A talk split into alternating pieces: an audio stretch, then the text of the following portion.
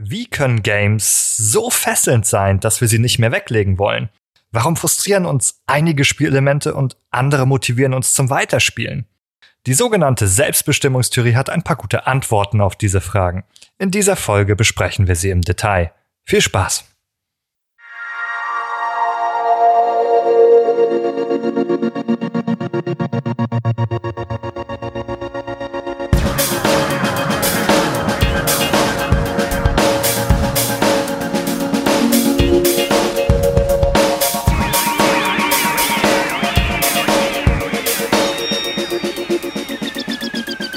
Behind the Screens, liebe Hörerinnen und Hörer. Willkommen zu einer neuen Folge mit der Nummer 74 und heute geht es um die Selbstbestimmungstheorie und Grundbedürfnisse und was all das eigentlich mit Games zu tun hat. Das finden wir gleich gemeinsam heraus und gemeinsam heißt ich finde es heraus zusammen mit Jessica. Willkommen. Hallo. Und dem Nikolas. Hallo. Hallöchen. Ihr beide, Jessica und Nikolas, im Gegensatz zu mir habt ihr gerade erst über dieses Thema gesprochen, als ihr auf den German Dev Days unterwegs wart in Frankfurt. Da habt ihr einen Workshop gegeben. Wie war nochmal der Titel? Gestaltung motivierender Spielerlebnisse von der psychologischen Theorie in die Spielentwicklungspraxis. Okay, wow, nicht schlecht. Du ähm, konntest den direkt irgendwoher äh, äh, ablesen. Oder du kannst ihn auswendig. Das werden wir jetzt das Geheimnis nicht lüften. Ah, ja, ja, ich kann ihn inzwischen auswendig. ich war gerade selber von um, mir ähm. überrascht, muss ich gestehen. du hast auch ein bisschen panisch geguckt. ja, ja, so im ersten Moment, oh Gott, Hilfe, Hilfe, Gedächtniskram, Kram, Kram. Aber es, es ist gekommen. Vielleicht war es nicht panisch, sondern hochkonzentriert. Ähm, da kommt der Begriff Motivation vor. Das heißt, dieses Thema Grundbedürfnisse ähm, und diese besondere Theorie, die Selbstbestimmungstheorie äh, von DC und Ryan, beschäftigt sich einerseits mit Bedürfnissen, aber auch mit dem Bereich der Motivation. Es geht irgendwie darum, was äh, für Dinge in der Welt uns dazu motivieren, uns einen Anreiz bieten, ähm, ja, bestimmte Dinge zu tun. Und das sind offenbar, wie sich herausstellt, ähm, zum Beispiel Dinge, die bestimmte Bedürfnisse bei uns befriedigen. Und ich habe einmal nachgeschaut, äh, äh, sozusagen in der Historie unserer bisherigen Folgen.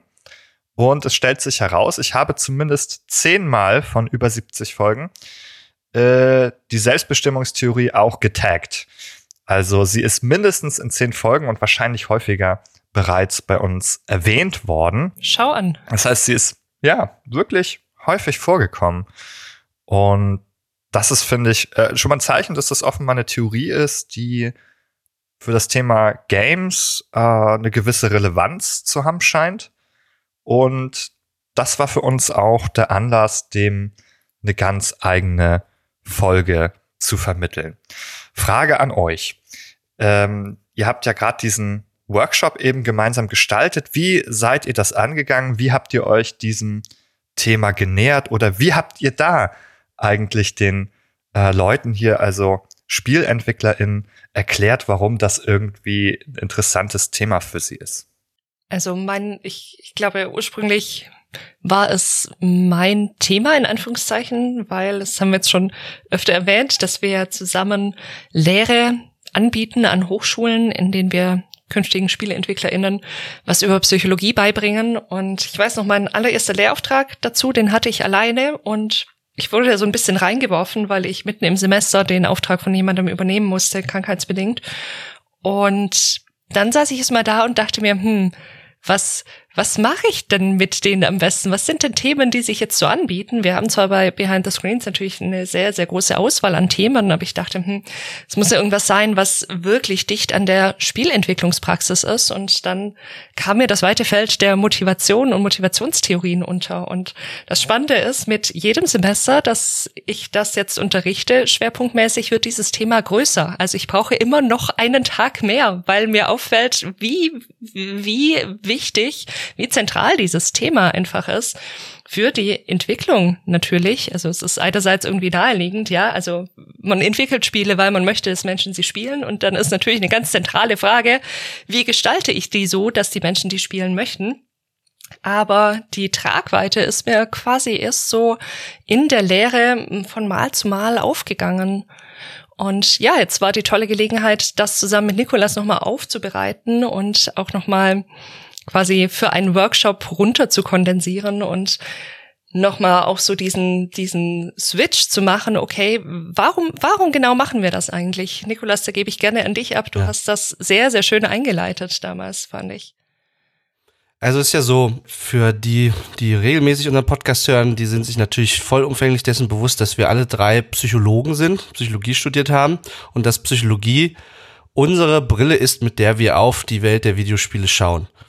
Die Psychologie hat es als erklärtes Ziel, menschliches Erleben, Denken, Verhalten zu erklären.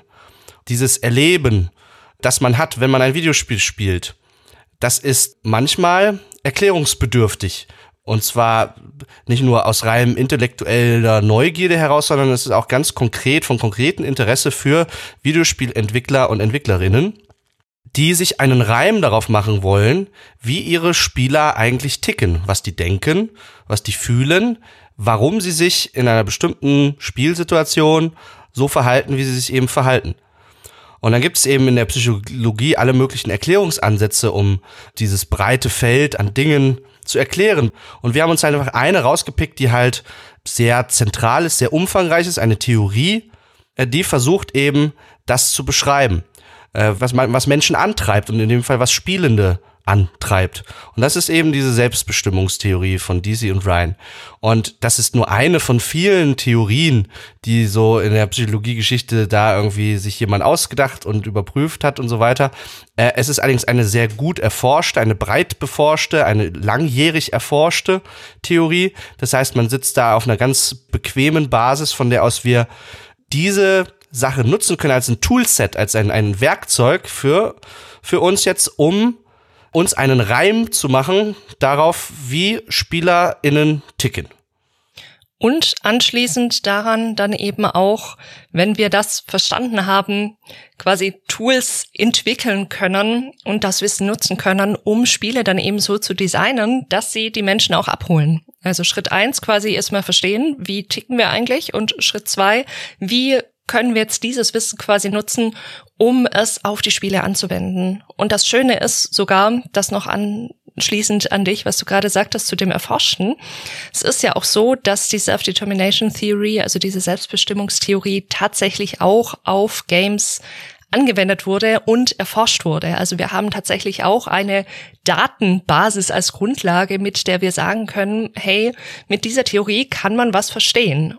Also es ist nicht nur ein, wir, wir haben jetzt irgendeine Theorie, die versuchen wir mal darauf anzuwenden, sondern wir haben eben tatsächlich Daten, die wir uns anschauen können, interessante Ergebnisse, auf die wir sicher nachher auch mal noch zu sprechen kommen, mit denen wir bestimmte Phänomene besser erklären können.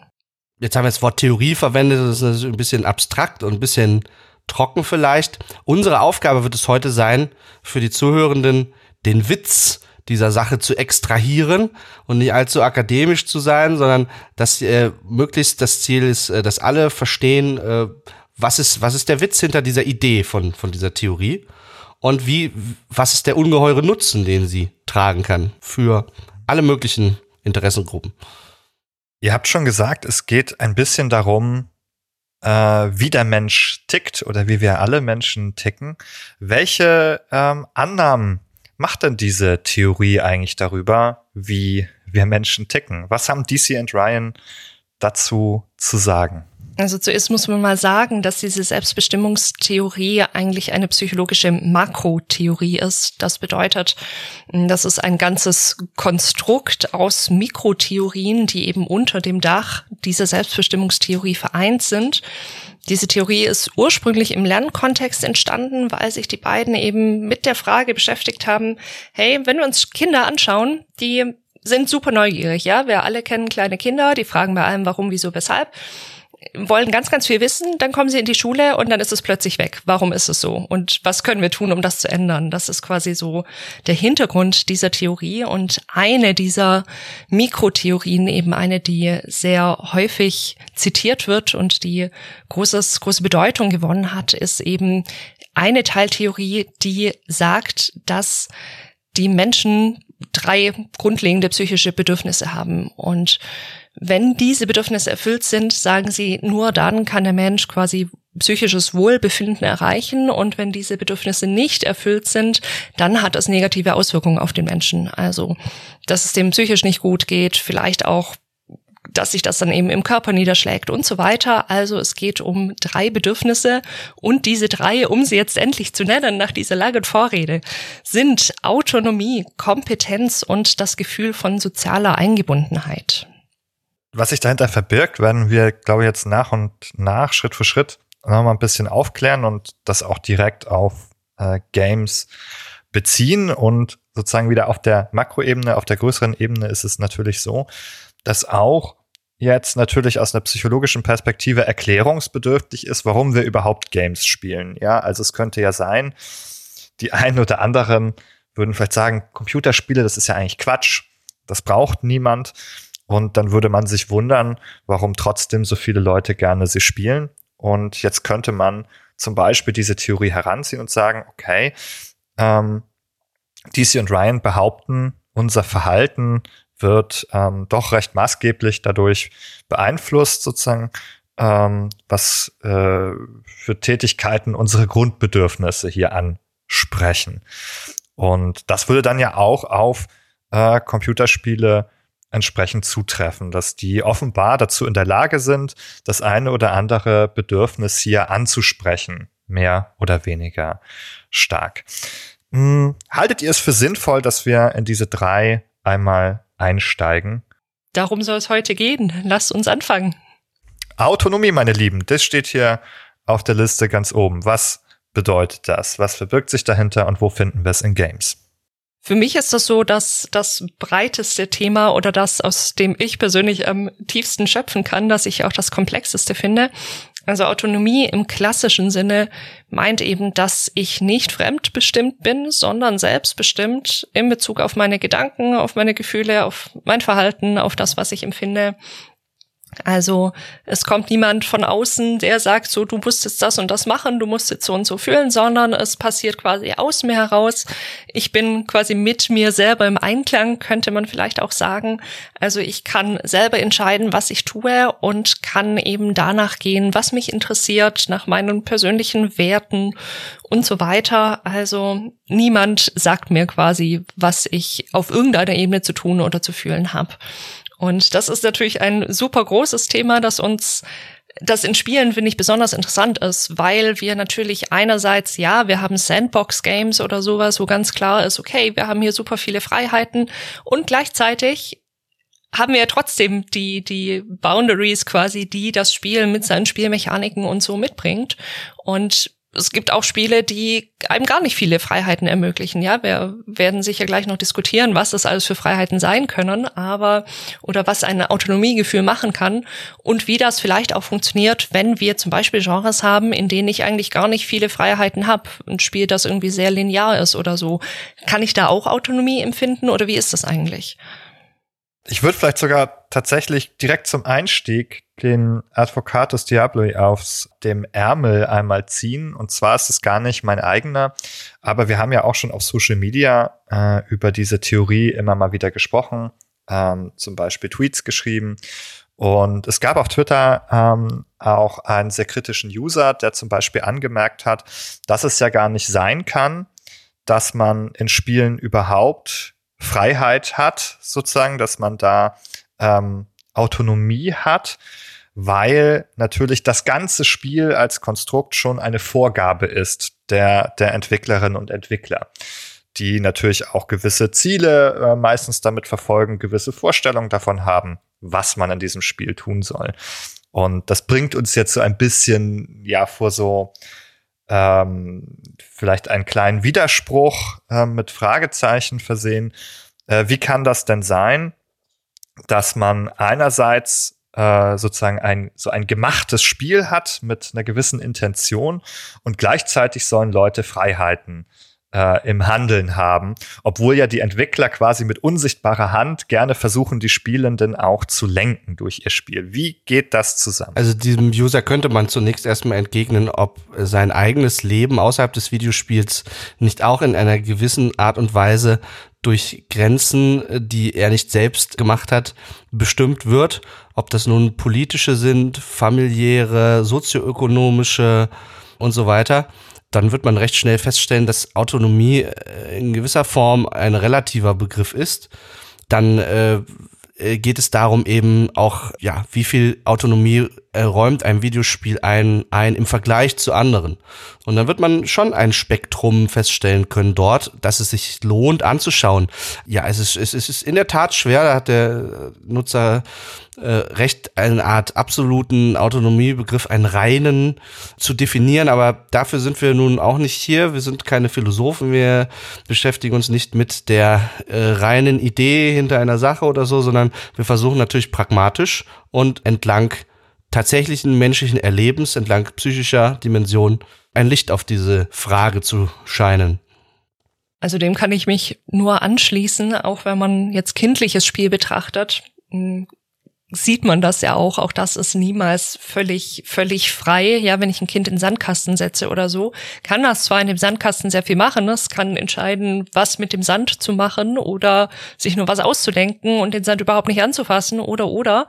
Aber natürlich, ja, das Kind ist in seinem Körper, das ist den physikalischen Gesetzen unterworfen und so weiter. Also wir werden immer irgendeine Form von Grenze haben, aber das muss dem, wie du jetzt auch schon ausgeführt hast, Nikolas, ja nicht widersprechen, dass ich innerhalb dieses, dieser Boundaries, sag ich mal, innerhalb dieser dieses begrenzten Platzes des Spiels, ja, das Magic Circus, um nochmal ein bisschen auch die Game Studies mit reinzuholen, bestimmte Dinge tun zu können und da entweder Gestaltungsspielräume zu haben oder keine.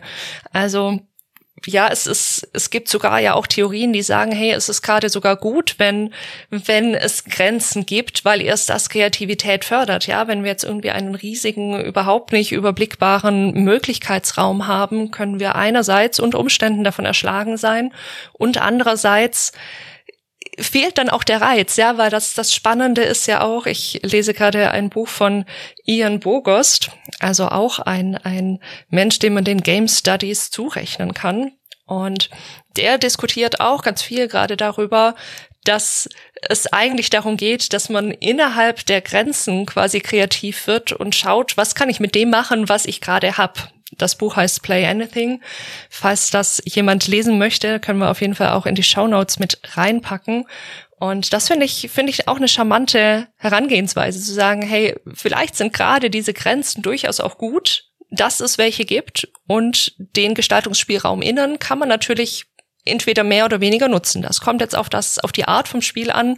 Wie gesagt, in einem Sandbox-Game werde ich dann natürlich sehr viel mehr Möglichkeiten haben. Oder wenn ich jetzt irgendwie an Breath of the Wild oder Tears of the Kingdom denke, wo jetzt gerade bei letzterem durch den, durch den Baumodus in Anführungszeichen, also durch diesen Handwerksmodus, mm, ja super viele spannende Sachen entstehen und die Leute mit den, mit den Grenzen, die dieser Baumodus eben auch hat, diese Konstruktionsmodus eben ganz, ganz kreativ werden und ganz, ganz viel machen, wo ich auch sagen würde, hey, hier haben wir ganz viel Autonomie und natürlich ist es trotzdem in dem Begrenzten, was natürlich auch schlussendlich der Programmcode, ja, natürlich vorgibt. Aber da drin kann ganz, ganz viel passieren, was man auch als Autonomie verstehen kann.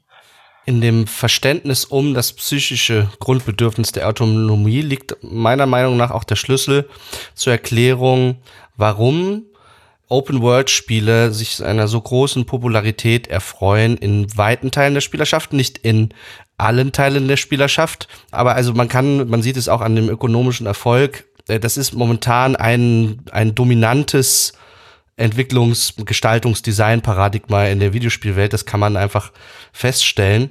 Und dann kann man sich die Frage stellen, was sagt denn das auch über die Spielerinnen und Spieler aus? Und was sagt das vielleicht auch über unsere Zeit aus und über die Gesellschaften, in denen diese Spiele konsumiert werden, wenn insbesondere Autonomie in diesen Open-World-Spielen häufig im Vordergrund steht. Und eine Annahme ist ja, die all unseren Betrachtungen heute zugrunde liegt, äh, diese psychischen Grundbedürfnisse, die existieren ja nicht nur im Spiel, sondern die zeichnen uns als Menschen allgemein aus, in, in unserem ganzen menschlichen Erleben und Verhalten. Und dann ist es so, dass wir die aus verschiedenen Quellen können wir quasi schöpfen, um diese Bedürfnisse zu erfüllen. Manchmal gelingt es allerdings nicht, dann würde man sagen, die Bedürfnisse sind frustriert. Und äh, nun ist es denkbar, dass man in einer Lebenssituation sich befindet, in denen nur eine begrenzte Anzahl an Quellen zur Befriedigung der Bedürfnisse zur Verfügung stehen und es vielleicht nicht gelingt, ein psychisches Wohlbefinden zu erreichen mit den Mitteln, die man an der Hand hat. Und dann kann es sein, dass die Welt der Videospiele dort neue Quellen eben eröffnet, eine Ressource darstellen, um psychisches Wohlbefinden zu erreichen durch Befriedigung dieser Bedürfnisse, um dort nämlich Erlebnisse zu schaffen, Erlebnisse zu erfahren, die einem verwehrt sind oder verwehrt bleiben in der Real World, äh, wo man vielleicht stark fremddeterminiert ist, weil man eine Schülerin oder ein Schüler ist, der in einem äh, Schulsystem, in einem inflexiblen Schulsystem steckt, in dem Eltern und Lehrer äh, hauptsächlich Fremdbestimmung ausüben und äh, dann äh, sind die Videospiele eben auf einmal eine mögliche Ressource, um einen Ausgleich zu schaffen zwischen Erfahrung, der Erfahrungswelt, der, der echten Welt außerhalb des Spiels und ähm, ja.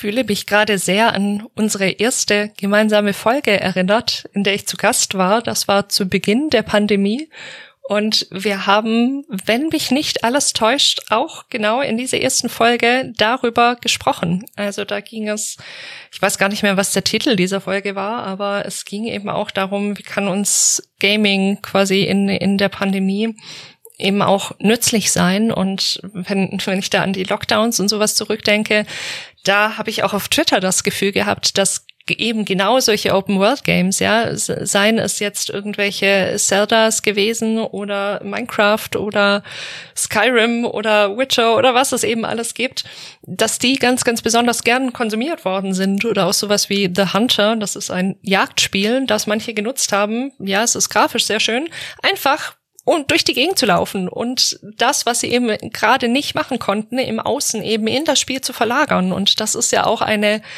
also ein, ein ganz großes, charmantes Ding, finde ich, an Spielen, dass, dass wir sie eben, wie du sagst, Nikolas, auch nutzen können, um Dinge zu tun, die uns in der realen Welt quasi verwehrt bleiben, aus welchen Gründen gerade auch immer. Und natürlich nicht immer eins zu eins, aber ich kann eben ganz, ganz viel machen. Und das, das ist was, das reizt ja auch, ja, da sind wir auch ganz dicht daran, Mensch, ich kann hier mal erkunden, ich kann austesten, was sind eigentlich die Grenzen, da sind wir auch schon wieder bei unserer Out-of-Bounds-Folge, die wir kurz danach aufgenommen haben, was sind Grenzen des Spiels, wie, wo kann ich vielleicht doch mal noch über diesen Rand schauen, der mir eigentlich gezogen ist, wo ich nicht drüber soll? Wo kann ich da noch mal rein? Also da ist auch ganz viel Exploration, ganz viel Neugierde drin.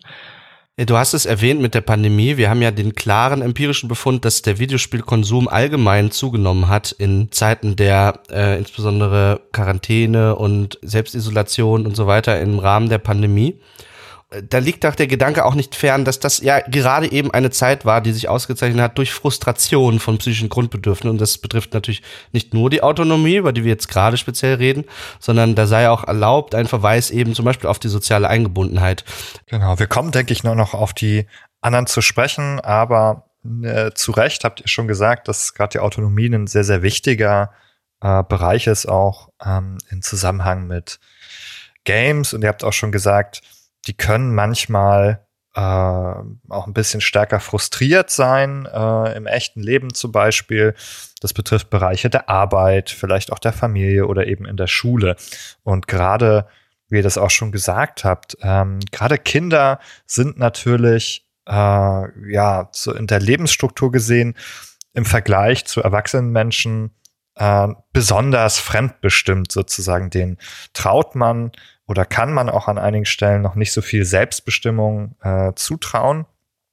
Und das führt natürlich dazu zu einer, zu auch einem relativ starken Gefühl von, von Fremdbestimmung. Die Eltern äh, setzen die Regeln, ähm, die Schule setzt die Regeln und ähnliches. Und vielleicht ist das auch ein Faktor, der dazu beitragen kann, dass auch ähm, Games sehr beliebt sind bei Kindern und Jugendlichen, weil die eben äh, sozusagen dieses ins Gegenteil verkehren. Sozusagen hier kommt man selber in eine äh, Machtposition häufig, in eine Position, wo man Handlungsmacht äh, oder Handlungsspielräume zumindest äh, hat. Und das denke ich auch ein gutes Stichwort, wenn wir nochmal zurückdenken an diese Kritik, kann man überhaupt Freiheit haben?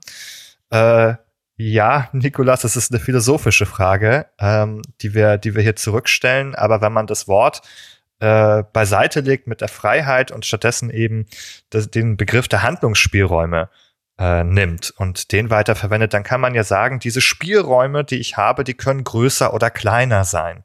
Ja, also ich kann großen Spielraum haben, viele Möglichkeiten, viele, ähm, also unter vielen Handlungsalternativen unterschiedliche auswählen oder ich habe vielleicht nur wenige Alternativen zur Verfügung oder kann bis hin dazu, dass ich fast gar nicht mehr auswählen kann und nur noch einen äh, ausgetretenen Pfad äh, gehen muss.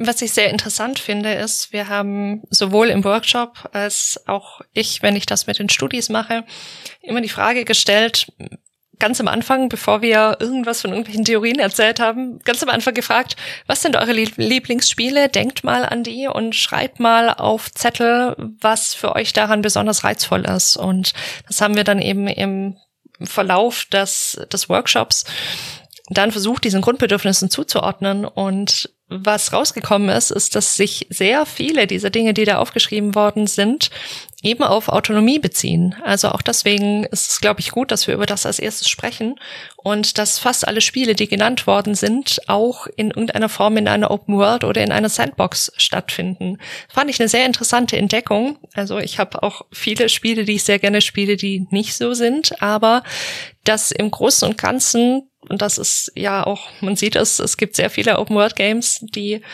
veröffentlicht werden und viele AAA-Spiele sind eben genau solche, dass das was ist, was eben gerade sehr, sehr gut zieht und wahrscheinlich auch immer sehr gut ziehen wird aus gerade schon ausdiskutierten Gründen. Ich glaube, an der Stelle lohnt es sich auf jeden Fall auch nochmal einzusteigen, in was für Gameplay-Elemente, was für Design-Elemente äh, an Videospielen sind es denn konkret, die einem äh, Spielenden Handlungsspielräume eröffnen und dazu geeignet sind, also Autonomiebedürfnisse zu befriedigen. Ja, ich denke, einen wichtigen habt ihr schon genannt, die offene Spielwelt, also eine große äh, Spielwelt, in der man sozusagen Bewegungsfreiraum hat, ja, in der man sich äh, ausdehnen darf, sozusagen räumlich einfach, in der man äh, auch etwas entdecken kann, sozusagen, wo man auf Türen trifft, die man öffnen kann. Äh, Demgegenüber würde sozusagen das lineare Schlauchlevel stehen, ähm, so wie es vielleicht bei klassischen Action-Games früher der Fall war, wie es im Endeffekt auch bei vielen 2D-Games der Fall ist, wo man einfach von links nach rechts läuft. Äh, so ein Mario-Level hat gewisse auch Variationen in dieser in diese Freiheitsgraden. Es gibt Mario-Level, da kann man wirklich nur von links nach rechts laufen und hat kaum Möglichkeiten. Und dann gibt es welche, da kann man dann durch Röhren in den Untergrund oder man kann sich in den Himmel schießen. Und dann gibt es ganz viele unterschiedliche Wege, die man nehmen kann. Ja, also da hat man dann, also da haben wir noch zwar keine offene Spielwelt, aber wir haben mehr als einen Pfad, den man äh, wählen kann. Also denke ich sozusagen diese räumliche in der, in der Spielumgebung räumliche Bewegungsfreiheit auf jeden Fall ein wichtiger Punkt. Ich hack da gleich noch mal ein, weil natürlich wird das super gerne auch von den Studis genannt. Die sollen dann am Ende bei mir quasi einen Pitch machen mit dieser Theorie im Hintergrund. Und die allermeisten haben ein Open-World-Game genommen, weil da natürlich, wie du sagst, da ist es sehr offensichtlich, ja, wir können uns in alle möglichen Richtungen bewegen. Aber mh, da möchte ich nochmal aus Entwicklerinnen-Sicht was einwerfen. Ja, meistens hat man ja dann doch den Wunsch, dass sich die Spielenden in einer bestimmten Reihenfolge durch die Spielwelt begeben, dass sie erst in bestimmte Areale gehen und dann erst später in andere. Und dann clasht das so ein bisschen, ja. Einerseits wollen wir den Menschen eine eine Entscheidungsfreiheit bieten. Sie sollen quasi überall hingehen können. Aber andererseits wollen wir natürlich auch, ja, die Storyline muss irgendwie Sinn ergeben. Bestimmte Bosse sind eben dann nur an bestimmten Stellen oder was auch immer. Wie kriege ich, wie kriegen wir das hin? Das ist ein Thema, das oft verhandelt wird. Ich weiß es auch von Witcher 3, da war das auch ein großes Thema, war auch erst die Idee, wir machen eine ganz offene Spielwelt, man kann von Anfang an über überall hingehen und die Gegner leveln quasi einfach mit. Das ist dann was, was man eben oft dann sagt, okay, wenn wir das wirklich wollen, dass sie überall hingehen, dann machen wir es so, dass die Gegner einfach mitleveln, dann haben wir das Problem erledigt. Ja, damit tauchen fünf andere Probleme auf. Man hat nicht mehr die Möglichkeit, sich auch an einem schwereren Gegner zu versuchen, weil der eben immer mitlevelt. Also ich habe da kein, keine Möglichkeit, mein Kompetenzbedürfnis zum Beispiel zu befriedigen, um das hier schon mal kurz vorwegzugreifen.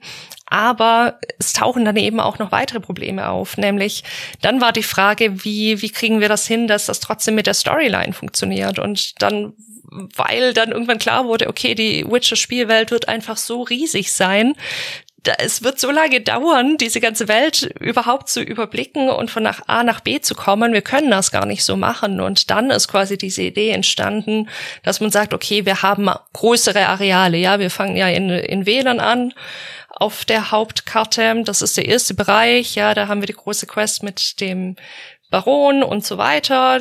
Dann kommen wir quasi nach Novigrad und dann ganz am Schluss kommen wir auf die Skellige Inseln und da hinten hoch. Mhm.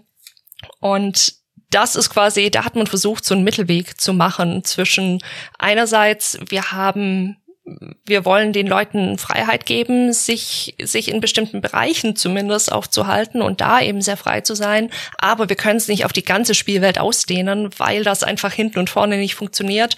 Und wir machen quasi einfach eine Art von Gatekeeping, indem wir die Gegner in den anderen Arealen schwerer machen. Ja, die haben dann so viele Lebenspunkte und, und so ein Damage, das klar ist, wir können uns denen auf unserem jetzigen Level noch nicht, noch nicht stellen. Also wir können nicht von Wählern direkt nach Skellige gehen, das würden wir sofort nicht überleben. Und dann kann man quasi in Art Metroidvania oder so, kann man eben dann auch versuchen, da so einen Mittelweg zu finden zwischen, wir können uns in Arealen bewegen, aber eben nicht drüber hinaus. Und trotzdem, glaube ich, würde jeder sagen, in Witcher haben wir die Freiheit von A nach B zu gehen und haben wir ganz viel Autonomie. Wir haben ganz viele Questlines, die wir innerhalb der Areale verfolgen können. Wir können ganz viel entscheiden, was wir machen. Wir können entscheiden, wie wir unseren Charakter weiterentwickeln, welche Fähigkeiten wir ausbauen wollen und so weiter. Also ich habe super viele Freiheiten, nur eben nicht alle, alle, alle in sämtliche räumliche Richtungen. Aber das muss nicht schlimm sein. Ja, das ist, ist völlig in Ordnung. Also man muss es nicht ad, absurdum treiben. Ist ein, du hast ein gutes Beispiel gewählt, um zu zeigen, dass manchmal es so Zielkonflikte gibt dort im Game Design einfach, ne? Zwischen zum Beispiel einer möglichst offenen räumlichen Gestaltung der Spielwelt oder und aber auch der narrativen Gestaltung des Spiels. Und so sind es dann auch unterschiedliche Spiele, unterschiedliche Genres, die unterschiedliche Antworten und Schwerpunkte auch finden in dieser Verhandlung von Elementen. Zum Beispiel gibt es ja die, also die Adventure-Reihe der Telltale Games Spiele, die ihren Schwerpunkt eher auf, sagen wir mal, die Illusion von narrativen Handlungsspielräumen legen, dass man das Gefühl hat, ich kann den Verlauf der Geschichte hier maßgeblich mit beeinflussen. Ja, ob das nun so ist oder nicht, das ist natürlich eine, eine andere Geschichte und auch ein häufiger Kritikpunkt an den Spielen. Aber dort äh, ist es ja so, dass wir uns eher in, in eng umgrenzten Arealen bewegen, notwendigerweise. Aber die Autonomie auf einer anderen Ebene zumindest versucht wird anzusprechen, nämlich eben auf der Erzählebene. Ja, finde ich ein ganz interessanter Punkt auf jeden Fall bei Telltale. Ich glaube, die Autonomie ist hier gegeben und die ist auch nicht frustriert. Ähm, die ist nicht Teil der Kritik eigentlich. Das betrifft, glaube ich, ein anderes Element. Ich würde es erstmal unterscheiden zwischen, ich äh, habe sozusagen die Freiheit, meine eigene Meinung oder mein meine Position zu dieser Geschichte äh, darzustellen. Also ich darf mich dazu positionieren. Da habe ich eine hohe Autonomie her. Ähm, was ich in, bei Telltale in Wahrheit nicht kann, ist sehr, sehr starken Einfluss nehmen, tatsächlich. Also das ist impliziert, dass ich das kann. Wir wissen jetzt aber, wenn wir die Spiele analysieren, dass dieser Einfluss nicht so groß ist. Also zumindest in weiten Teilen, wo wir Entscheidungen treffen, ist denn, also beeinflusst das den Fortlauf der Geschichte nicht gigantisch. Und ich glaube, da ist dann, wenn man das merkt, eher ähm, das Kompetenzerleben frustriert, dass man sagt, also ich habe, also ich durfte hier zwar entscheiden, das war gut, ich habe mich autonom gefühlt hier, ich habe das Gefühl gehabt, ich darf mich positionieren, ich darf meine eigenen Gedanken, Gefühlen hier Ausdruck verleihen, ich kann die darstellen, aber ähm, ich habe diese Handlungsmacht dann nicht. Also ich äh, sozusagen mein Handeln verpufft so ein bisschen dann in der Welt und verändert gar nicht, hat gar nicht das Potenzial hier ähm, was zu verändern. Und da ist, glaube ich, dann eher eben dieses Kompetenzerleben, zu dem wir gleich wahrscheinlich noch genauer kommen, äh, eher frustriert, denke ich. Und dann sei vielleicht noch als interessantes Beispiel in diesem Themenbereich zwischen dem Konflikt zwischen dem Narrativen und der offenen Spielwelt Tears of the Kingdom an der Stelle nochmal genannt, was ja eine maximale Bewegungsfreiheit bietet und das dann wiederum kritisiert wird dafür, wie es die Narration dann ins Spiel einbindet, auf die die Spieler selber treffen muss, die er sich selber zusammenpuzzeln muss, die er auch in der in Anführungsstrichen falschen Reihenfolge narrative Elemente aufdecken kann, theoretisch, die bestimmte Dinge vorwegnehmen, die dann äh, handlungslogisch weniger Sinn machen und so weiter. Und daran sieht man einfach, das ist äh, es ist ein, ein dynamisches Umfeld, in dem wir es bewegen. Dort kommen immer wieder neue Ideen auch, wie sich äh, diese Sachen lösen können. Und es ist damit extrem spannend, wenn man also auch mit genau eben diesem psychologischen Hintergrundwissen um das Autonomiebedürfnis da drauf blickt auf äh, Spiele oder auch jetzt aus Entwicklerinnen-Sicht äh, auf die, das Spiel, das Konkrete, was man gerade designt. Möchte noch ganz kurz auf zwei Punkte eingehen, nochmal ein Nachklapp zuvorhin zu den Open World Games. Ich habe nämlich nochmal geschaut und das haben wir in unserer damaligen Folge nicht erwähnt. Ich finde das aber gerade für Spieleentwicklerinnen ein sehr spannendes Paper, das ich an der Stelle einfach mal kurz erwähnen möchte, ist auch Open Access, kann also jeder lesen, der das möchte. Das heißt nonverbale Spielerführung in Open World Games von Francine Rotzetter. Das werden wir auf jeden Fall in die Show Notes packen. Die listet da ganz, ganz viele Möglichkeiten auf, wie man eben in Open World Games trotzdem eine Führung quasi im Sinne von Nudging, also auch nochmal ein psychologisches Konzept, wo man quasi nicht in your face sagt, hier, du musst jetzt dahin gehen und das machen und alles andere geht nicht, sondern quasi man so ein bisschen einen Anstupser gibt, so in diese Richtung könnte es gehen, die da quasi ganz viele Konzepte zusammenträgt, wie man das in Open World Games machen kann. Also für alle EntwicklerInnen, die genau vor dieser Frage stehen. Ich möchte einerseits eine offene Spielwelt gestalten und andererseits habe ich aber natürlich trotzdem eine Idee, wie es gut wäre, durch das Spiel zu kommen, können sich da vielleicht noch die ein oder andere Inspiration abholen. Und das Zweite, worauf ich gerne nochmal mit euch kurz zu sprechen kommen möchte, ist, wir haben jetzt viel über Open World Games und solche Spiele gesprochen und jetzt auch schon ein bisschen so narrativ angesprochen, okay, Telltale habe ich bestimmte Freiheiten. Ja, ich kann, kann hier auswählen, wen ich rette, wen ich zurücklasse oder oder. Aber was, was ist mit anderen Arten von Spielen? Ja, was ist mit einer Visual Novel? Habe ich da irgendeine Freiheit? Wie ist das? Kann ich vielleicht irgendwie customizen oder was, was haben wir noch für Möglichkeiten, kleinere oder größere Autonomie förderliche Elemente in, in ein Spiel einzubauen? Ja, mit Customization hast du natürlich schon einen großen Bereich noch angesprochen. Das ist, denke ich, zum Beispiel auch etwas, wenn wir in Spiele reinschauen, wie die Sims zum Beispiel. Da habe ich sehr, sehr viel Gestaltungsspielräume, wie zum Beispiel, ne, was für Figuren dort äh, ins Spiel kommen, wie die heißen, wie die aussehen, was für Kleidung die tragen, wie die ihr Wohnzimmer einrichten und so weiter. Da habe ich sehr viel Gestaltungsspielraum. Wir kennen das auch vielleicht aus Fighting Games oder anderen sehr charakterfokussierten Spielen, dass man hier zum Beispiel Kleidung äh, auswählen kann, Dressing Options hat sozusagen, wo es dann im Ergebnis darum geht, auch sich selber irgendwie so seinem eigenen Stil Ausdruck zu verleihen. Und hier habe ich dann sehr, sehr viele ähm, Freiheiten bei einigen Spielen, wo ich sehr, sehr viel auswählen kann. Ich wollte aber noch mal was ganz anderes auch äh, mit aufs Tablett legen hier. Und zwar äh, habe ich kürzlich angefangen, oder ich muss sagen, bin dem zum Opfer gefallen, Marvel äh, Snap zu spielen auf dem äh, Smartphone. Das ist ein äh, Marvel-branded Trading Card Game. Ja, ihr könnt euch aber auch andere Sachen vorstellen, wie Gwent ähm, oder Sachen, die es auf Pappe gibt, wie ähm, Magic the Gathering oder äh, Pokémon Trading Card Games.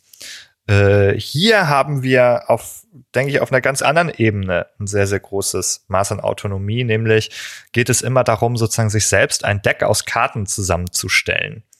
Äh, und diese Karten, die haben unterschiedliche Fähigkeiten und Effekte und es gibt sehr viele davon und man hat quasi eine nahezu endlose ähm, Möglichkeiten, die zu kombinieren. Und hier habe ich sehr, sehr viel Autonomie natürlich. Also was für einen Spielstil möchte ich wählen? Ja, habe ich eher ähm, Interesse daran, sehr aggressiv und schnell zu spielen, Karten zu spielen, die sehr viel kaputt machen und zerstören. Ähm, oder äh, spiele ich lieber äh, Karten, die so ein bisschen ähm, aufwendigere Kombinationen von Effekten haben, die sich dann gegenseitig aktivieren, wo es dann um das Zusammenspiel geht. Also da habe ich unheimlich viele Möglichkeiten. Also von der einzelnen Karte, die ich auswähle, bis hin zu so einem ganzen äh, Thema, das irgendwie in meinem Deck stattfindet. Und das ist, denke ich, auch also ein Aspekt sozusagen, wo ich sehr, sehr viele bedeutsame Entscheidungen immer wieder treffen äh, kann. Darum geht es ja auch, dass die Entscheidungen auch nicht nur leer und ähm, konsequenzenlos sind, sondern dass die auch eine gewisse Bedeutung für mich haben im Spiel. Und das ist hier auf jeden Fall gegeben. Mit Marvel hast du nun ja auch, sagen wir mal, das Thema der Big Money mit reingebracht. Und äh, das ist äh, ein Punkt, den man auf jeden Fall erwähnen muss, weil wenn man sagt, Autonomie im Videospiel ist auch, dass man den Spielenden die Auswahlmöglichkeit gibt zwischen verschiedenen ähm, Spielinhalten oder Objekten und so weiter, mit denen sie sich auseinandersetzen können. Das bedeutet aus Entwicklerinnen-Sicht natürlich, man muss möglichst viele unterschiedliche dieser Spielinhalte vorhalten, herstellen. Und das kostet Zeit und das kostet Geld. Und natürlich würde jeder zunächst erstmal gerne irgendwie diese, diese großen Freiheiten einräumen und dann wird natürlich holt einen dann schnell die Realität ein, wenn es darum geht, okay, welches Budget haben wir denn und was können wir in der Zeit überhaupt umsetzen? Und so fangen viele Pitches für Spiele dann, das haben wir mit unseren Studierenden auch gemerkt, recht ambitioniert an und sind dann gegebenenfalls aber ein bisschen fern auch vielleicht der ökonomischen Realitäten, insbesondere in deutschen Entwicklerinnen-Studios. Ja, das ist natürlich ein, ein Trade-off. Allerdings muss man sagen, man kann sicherlich auch mit geringen Mitteln Autonomiebedürfnisse befriedigen. Man muss halt entsprechend intelligent vorgehen, das äh, im Designprozess im Hinterkopf behalten. Es ist also nicht zwingend so, dass man dann das Riesenbudget am Start haben muss für den Entwicklungsprozess. Ja, man kann zum Beispiel eben Systeme auch schaffen in einem Spiel, die eine gewisse Komplexität haben und in denen es dann eine Rolle spielt, unterschiedliche Entscheidungen zu treffen. Ne? Also äh, zum Beispiel gibt es hier ein sehr altes Zitat von Sid Meier, ähm, der in den 80ern über Videospiele gesagt hat, A game is a series of interesting choices. Und wenn man sich seine Ludografie ansieht, dann hat er dabei vielleicht auch an Strategiespiele und ähnliches und Aufbausimulationen gedacht, wie in SimCity zum Beispiel. Und wenn wir uns das anschauen, das ist wahrscheinlich ein Spiel, das in der Entwicklungs, äh, sag ich mal, in der Entwicklung nicht unbedingt explodierende Kosten verursacht. Aber dadurch, dass wir jetzt einfach eine gewisse Komplexität simulieren, ähm, hat man einfach ständig die Möglichkeit, viele Entscheidungen zu treffen, was man wie, wohin baut, das dann den weiteren Spielverlauf äh, mehr oder weniger bedeutsam beeinflusst. Wenn wir über psychische Bedürfnisse reden, wir haben jetzt über äh, Elemente von Spielen auch geredet, die dazu geeignet sind, psychische Bedürfnisse nach Autonomie zu befriedigen. Und nun gibt es aber ja den, genau den anderen Fall, dass ein Bedürfnis frustriert ist. Und zwar kann das auch passieren, äh, während wir ein Spiel spielen. Das ist insofern interessant, darüber müssen wir reden, weil äh, auch Spielerinnen gehen mit einer unterschiedlichen Erwartungshaltung an ein Spiel heran und mit einem unterschiedlichen Set an individuellen Bedürfnissen. Nicht jeder Mensch hat dieselben Bedürfnisse nicht jeder Mensch hat zu jedem Zeitpunkt dasselbe Bedürfnis, wann er ein Spiel spielt. Manchmal treten wir mit einem bestimmten Bedürfnis an ein Spiel überhaupt erst heran, vielleicht in der Hoffnung oder der Erwartung, bewusst oder unbewusst, dass ein bestimmtes Bedürfnis befriedigt wird. Und dann kann aber eben der Fall eintreten, dass dies nicht gelingt. Und dann haben wir eine Reaktion auf Seiten der Spieler. Das ist, das macht etwas mit den Spielenden. Und das äh, kann, wenn wir uns das anschauen, es kann auch dazu beitragen, Reaktionen von Spielenden auf äh, Spiele besser zu verstehen. Denn wir werden feststellen, dass eine solche Reaktion auf ein frustriertes psychologisches Grundbedürfnis auf verschiedenen Ebenen stattfinden kann. Und da sind wir wieder zum Beispiel auf der Verhaltensebene. Ein Spieler legt den Controller weg und sagt, ne, das gibt mir nix, das macht keinen Spaß, das hält mich nicht bei der Stange, ich bin gelangweilt vielleicht oder ich bin wütend. Was ist denn das für ein Spiel? Verschwendet meine Zeit. So, auf Verhaltensebene wird der Controller weggelegt, auf Gefühlsebene bin ich eben vielleicht wütend oder ich bin traurig, bin enttäuscht. Gedankenebene ist Gedanken wie das Spiel ist wohl nichts für mich oder vielleicht das ganze Genre. Genau, also auf vielen verschiedenen Ebenen findet dort etwas statt. Sogar selbst auch bis hin in die körperliche Ebene, dass uns vielleicht körperlich unwohl ist, wenn wir ein Spiel spielen. Oder auf, auf vielfältiger Ebene zeichnet sich also diese Frustration eines Grundbedürfnisses aus. Und das Wissen darum können wir uns auch wieder nutzbar machen von aus Entwicklerinnensicht. Und zwar, wenn man sich SpielerInnen-Feedback einholt und insbesondere das negative Feedback sich anschaut. Und da reicht es schon in die Steam-Reviews zu schauen. Dann wird man feststellen, dass man dort aus vielen Äußerungen auch herauslesen kann, dass gegebenenfalls ein bestimmtes Bedürfnis frustriert ist, wenn ein Spieler sagt, oh, irgendwie, ich, ich fühle mich hier, ich fühle mich hier an der Hand gehalten zu stark, Handholding, ich hab, ich kann gar nicht so spielen, wie ich möchte und sowas, dann sind das Codes, das sind Ausdrücke, verbale, hinter denen eigentlich die Frustration eines Grundbedürfnisses steht und in dem Fall der Autonomie. Mhm. Und das ist ein Prinzip, das für, für auch all die anderen äh, Grundbedürfnisse, die wir besprechen möchten, äh, gilt. Wir können also aus Spielerinnen-Feedback wichtige Informationen darüber gewinnen, wie ist einerseits das Bedürfnisprofil meiner Zielgruppe, ja, wenn ich eine bestimmte Zielgruppe im Sinn habe vielleicht oder mir zum Playtesten irgendwie akquiriert habe und andererseits, wie, wie ist der Status meines Spiels? Ist es dazu geeignet, dieses und jenes Bedürfnis zu befriedigen? Oder wird es, clasht es dort mit den Erwartungen der Spielerinnen und Spieler auch? Und ich kann eben auch ganz spezifisch diese Art von Feedback einholen. Also, ja, was, was man öfter erlebt, ist, dass dann erstmal so die erste Frage ist, und hat das Spiel Spaß gemacht? Ja, das, was, was ist Spaß? W wann macht ein Spiel Spaß? Was genau meinst du? Also, oft werden keine guten Fragen gestellt für das Playtesting, um dann wertvolle Informationen draus zu holen. Und natürlich ist es auch wichtig, mal offen zu fragen und nicht quasi alles schon vorzustrukturieren, aber es ist umgekehrt eben auch klug zu sagen, okay, mich interessieren bestimmte Dinge. Ich schaue jetzt zum Beispiel durch die Brille der Self-Determination Theory auf mein Spiel oder auf meinen Prototypen und eben auch darauf, hm, was ich für Feedback haben möchte. Also ich kann dann quasi davon ausgehend, ja, auch dazu könnten wir eigentlich mal eine Folge machen oder einen Workshop oder was auch immer. Wie kann ich quasi daraus jetzt wirklich konstruieren, was für eine Art von Fragen ist für mich, sind für mich relevant für die Art von Spiel, für das Genre und so weiter hm, dass ich gezieltes Feedback kriegen kann und das Feedback dann eben auch nutzen kann innerhalb von einem Theorieverständnis, um mein Spiel entsprechend anzupassen. Also anstatt nach Spaß könnte man eben zum Beispiel ganz konkret fragen, ich, ne, oder so eine Aussage wie, ich hatte die Möglichkeit im Spiel die Dinge zu machen, die mir wichtig waren, oder ich konnte mir eigene Ziele setzen und verfolgen und ähnliches, die, in denen sich dann Autonomie ausdrückt. Exakt. Das heißt, wir können das nochmal zusammenfassen. Wir haben ein Toolset, um einerseits die Spielerinnen und Spieler besser zu verstehen. Was ist meine Zielgruppe? Zielgruppenanalyse. Welche Bedürfnisse haben die? Ne, insbesondere. Und wir haben ein Tool mit den äh, Bedürfnissen und mit der Selbstbestimmungstheorie in der Hand, um unser Spiel zu verstehen. Ne? Was zeichnet mein Spiel aus? Äh, was äh, sind die Bedürfnisse, die durch mein Spiel vielleicht besonders angesprochen werden? Ja, wir haben übrigens hier in dem Bereich Autonomie einen Bereich, äh, wo typischerweise ähm, diese dieses Grundbedürfnis äh, ein bisschen frustriert wird oder sehr häufig. Wir haben kürzlich darüber gesprochen, äh, Folge 67 über Tutorials. Und das ist sicherlich ein Bereich, wo wir immer wieder zumindest ähm, Arten von Tutorials sehen, die äh, diesen äh, dieses Grundbedürfnis sehr stark äh, frustrieren können. Zum Beispiel Pop-ups, die das Spiel unterbrechen. Ich kann dann gar nichts mehr machen. Ne, das Spiel hört auf. Ich darf, ich habe keine Möglichkeit mehr und muss mir dann diesen blöden Screen angucken mit einer Information. Ne, das ist das absolute Ende der Handlungsfreiheit. Das, da wird man komplett äh, rausgenommen und dann wird von einem verlangt, dass man sich nur noch diesen Text ähm, durchliest, ob man jetzt Lust hat oder nicht.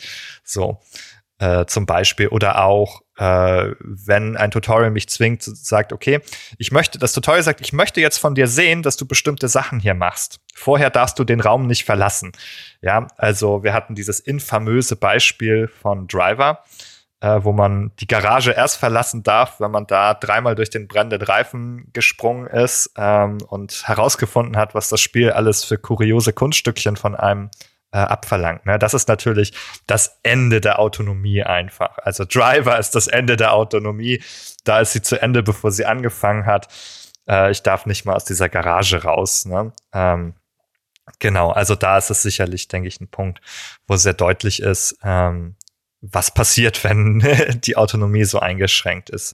In einem anderen Zusammenhang finden wir auch unter den Spielerinnen und Spielern immer wieder Kritik an Cutscenes äh, und der äh, mangelnden äh, Handlungs- und ja, Spielfreiheit, die diese häufig mit sich bringen. Und vor diesem Hintergrund kann man vielleicht auch ja diesen Trend hin zu den Quicktime-Events verstehen als ein aus meiner Sicht wenig gelungener Versuch, diese äh, Episoden von mangelnder Autonomie in der Cutscene aufzubrechen und zumindest irgendwie eine Form von Agency zu suggerieren dem Spielenden. Der Befund ist offensichtlich, Cutscenes animieren nicht dazu, jetzt äh, selbst seine eigenen Freiheiten spielerisch zu verwirklichen. Und die Therapie für den Befund ist allerdings noch nicht so ganz. Da sind wir wieder bei den Zielkonflikten. Ne? Ich möchte vielleicht eine Geschichte erzählen, dafür ist die Cutscene in vielerlei Hinsicht dann hilfreich. Ich möchte vielleicht ein ästhetisches Empfinden ansprechen, dann kann ich eine cineastische Szene dort ähm, rendern und dann, äh, ne, dann ist, sind andere Bedürfnisse erfüllt, aber die stehen dann im Zweifelsfall im Konflikt mit, in dem konkreten Fall, mit dem Autonomiebedürfnis. Dann muss ich schauen, was soll mein Spiel sein, was möchte es, was möchte es sein, was soll es aussagen, welche Erfahrungen soll es den Spielenden ermöglichen. Ja, Ganz genau. Was wir, finde ich, hier auch immer wieder festgestellt haben, schon, dass es auch manchmal zusammenhängt eben mit diesem Bedürfnis des Kompetenzerlebens. Ne? Wenn ich wenig Möglichkeiten habe, habe ich auch wenig Möglichkeiten, äh, mich selber als Kompetenz zu erleben, zu erleben, dass ich einen Einfluss auf meine Umwelt ausüben kann. Ne? Also dass ich äh, sagen kann, ja, ich habe was getan und das hat auch was bewegt, das hat auch was erreicht, ich habe was geschafft. Das gibt mir das Gefühl, ähm, dass ich eben, ja, dass ich was kann, dass ich äh, was in der Welt verändern, was erreichen kann. Genau darum geht's in dem nächsten äh, Bereich. Was ist hier wichtig, wenn wir in diesen Bereich der Kompetenz gehen? Also du hast das Wort Selbstwirksamkeitserleben schon angesprochen. Da sollten wir an der Stelle vielleicht einmal ganz kurz erklären, was es mit der Selbstwirksamkeit auf sich hat. Ne? Das, wenn wir uns das Wort einfach nur angucken, dann verrät es eigentlich schon, dass es darum geht, sich selbst als wirksam zu erleben in der Welt. Und was genau heißt das? Und zwar gibt es so einen allgemeinen psychologischen Befund, dass Menschen ihre Welt verstehen, auch im Sinne von Handlungen und ihren Wirkungen. Das heißt, ich tue etwas oder andere Akteure tun etwas und dieses hat eine Auswirkung auf etwas anderes. Ich bewege meine Hand und schiebe damit die Tür auf. Ja, eine Handlung und eine Wirkung. Das sind ganz zentrale Kategorien, auf denen der menschliche Geist Handlungen und seine Umwelt überhaupt begreift. Und Selbstwirksamkeitserleben heißt dann eben, dass ich selbst Handlungen ausführe. Das können körperliche Handlungen sein, das können auch geistige Handlungen sein, die ich vollziehe. Und diese eine Wirkung haben, eine sichtbare Wirkung haben, dass ich einen Zusammenhang herstellen kann zwischen dem, was ich tue und wie sich die Umwelt um mich herum verändert. Das ist eine ganz zentrale Sache. Wenn die fehlt, dann ist eben genau das Selbstwirksamkeitserleben nicht vorhanden und das hat Einfluss auf unser Kompetenzerleben. Wir können uns nur dann als kompetent erleben, wenn wir ein Ergebnis einer Handlung in unserer Umwelt uns selbst zuschreiben können. Nur dann kann ich sagen, das war ich und das habe ich gut gemacht und da sind wir bei einem zweiten Punkt. Es ist nicht nur das Selbstwirksamkeitserleben hier von großer Bedeutung, sondern auch eine Form des Erfolgserlebens. Ich kann mich ja wirksam mit meiner Umwelt auseinandersetzen und dabei aber scheitern oder verkacken, so äh, informell ausgedrückt, ja. Das heißt, ich, ich kann, äh, ich, ich habe meiner Umwelt einen Stempel hinterlassen, aber der ist scheiße, ich, ich, ich bin gescheitert. So, ne? Ich, ich habe mich abgerackert, ich habe alles umgeworfen, aber es hat sich kein Erfolg eingestellt. Ja, ich wollte etwas, ich wollte etwas erwirken, ich wollte den, äh, den Berg aus Gold errichten und alles, was ich getan habe, ist einen Scheißhaufen zu setzen. Genau, okay. Das heißt, es ist was passiert in der Welt, aber nicht das, was ich mir gewünscht habe. Ja, ich bin einfach mal in deinen Bildern ja, geblieben. Ja. Äh, ich, man kann das auch noch mal framen, würde ich sagen, mit dem Begriff der Kausalität. Ne? Also das ist ja das, was du die ganze Zeit beschrieben hast. Ursache und Wirkung. Das ist auch ein, ja, eben ein psychisches Grundprinzip, dass wir wahrnehmen, wir nehmen Ursachen und Wirkungen wahr. Ne? Also wenn jetzt sozusagen die Tür sich aufschiebt, dann weiß ich, okay, die Tür bewegt sich nicht von selber, sondern das ist, das ist die Wirkung. Da steht dann dahinter der Nikolas, der schiebt die Tür auf, wie du sagst. Ne? Da ist dann bewegt sich deine Hand. Dann schreibe ich deiner Hand die Ursache zu. Das ist die Ursache dafür, dass sich die Tür ähm, bewegt. Das ist die Wirkung. Und ne, Selbstwirksamkeit haben wir immer dann, wenn wir uns selbst als diese Ursache verstehen können. Äh, wenn die Ursache dafür in uns selbst zu verorten ist, ähm, für die Wirkung, die wir da gesehen haben. Also, ah, das war ich, das habe ich gemacht. Ich war, ich bin der große Türenöffner. Ich habe es geschafft, mit meiner Hand die Pforten aufzuschieben, ja, genau. Oder vielleicht auch ähm, noch größere Dinge zu vollbringen. Was, was sind denn gerade die Momente im Spiel, in denen wir uns als kompetent erleben, jetzt im Rückgriff auf das, was wir jetzt gerade äh, besprochen haben? Also Selbstwirksamkeit und Erfolg. Was, was, was sind für euch Dinge, wo ihr hinterher so sagt, Alter, das hab ich schon nicht schlecht gemacht. Ich bin schon, also auch schon ein krasser Typ, der hier ordentlich abrasiert. Das hätte jetzt nicht jeder geschafft. Also ich bin auch schon, ich fühle mich schon ganz schön kompetent jetzt hier in der Situation. Was sind das für euch ganz konkret aus eurem Erfahrungsschatz? Da fallen mir alle Spiele ein, die man den Souls-Likes oder Souls-Borns zuordnen kann natürlich. Also für mich das erste, das mir in den Sinn kommt, Hollow Knight.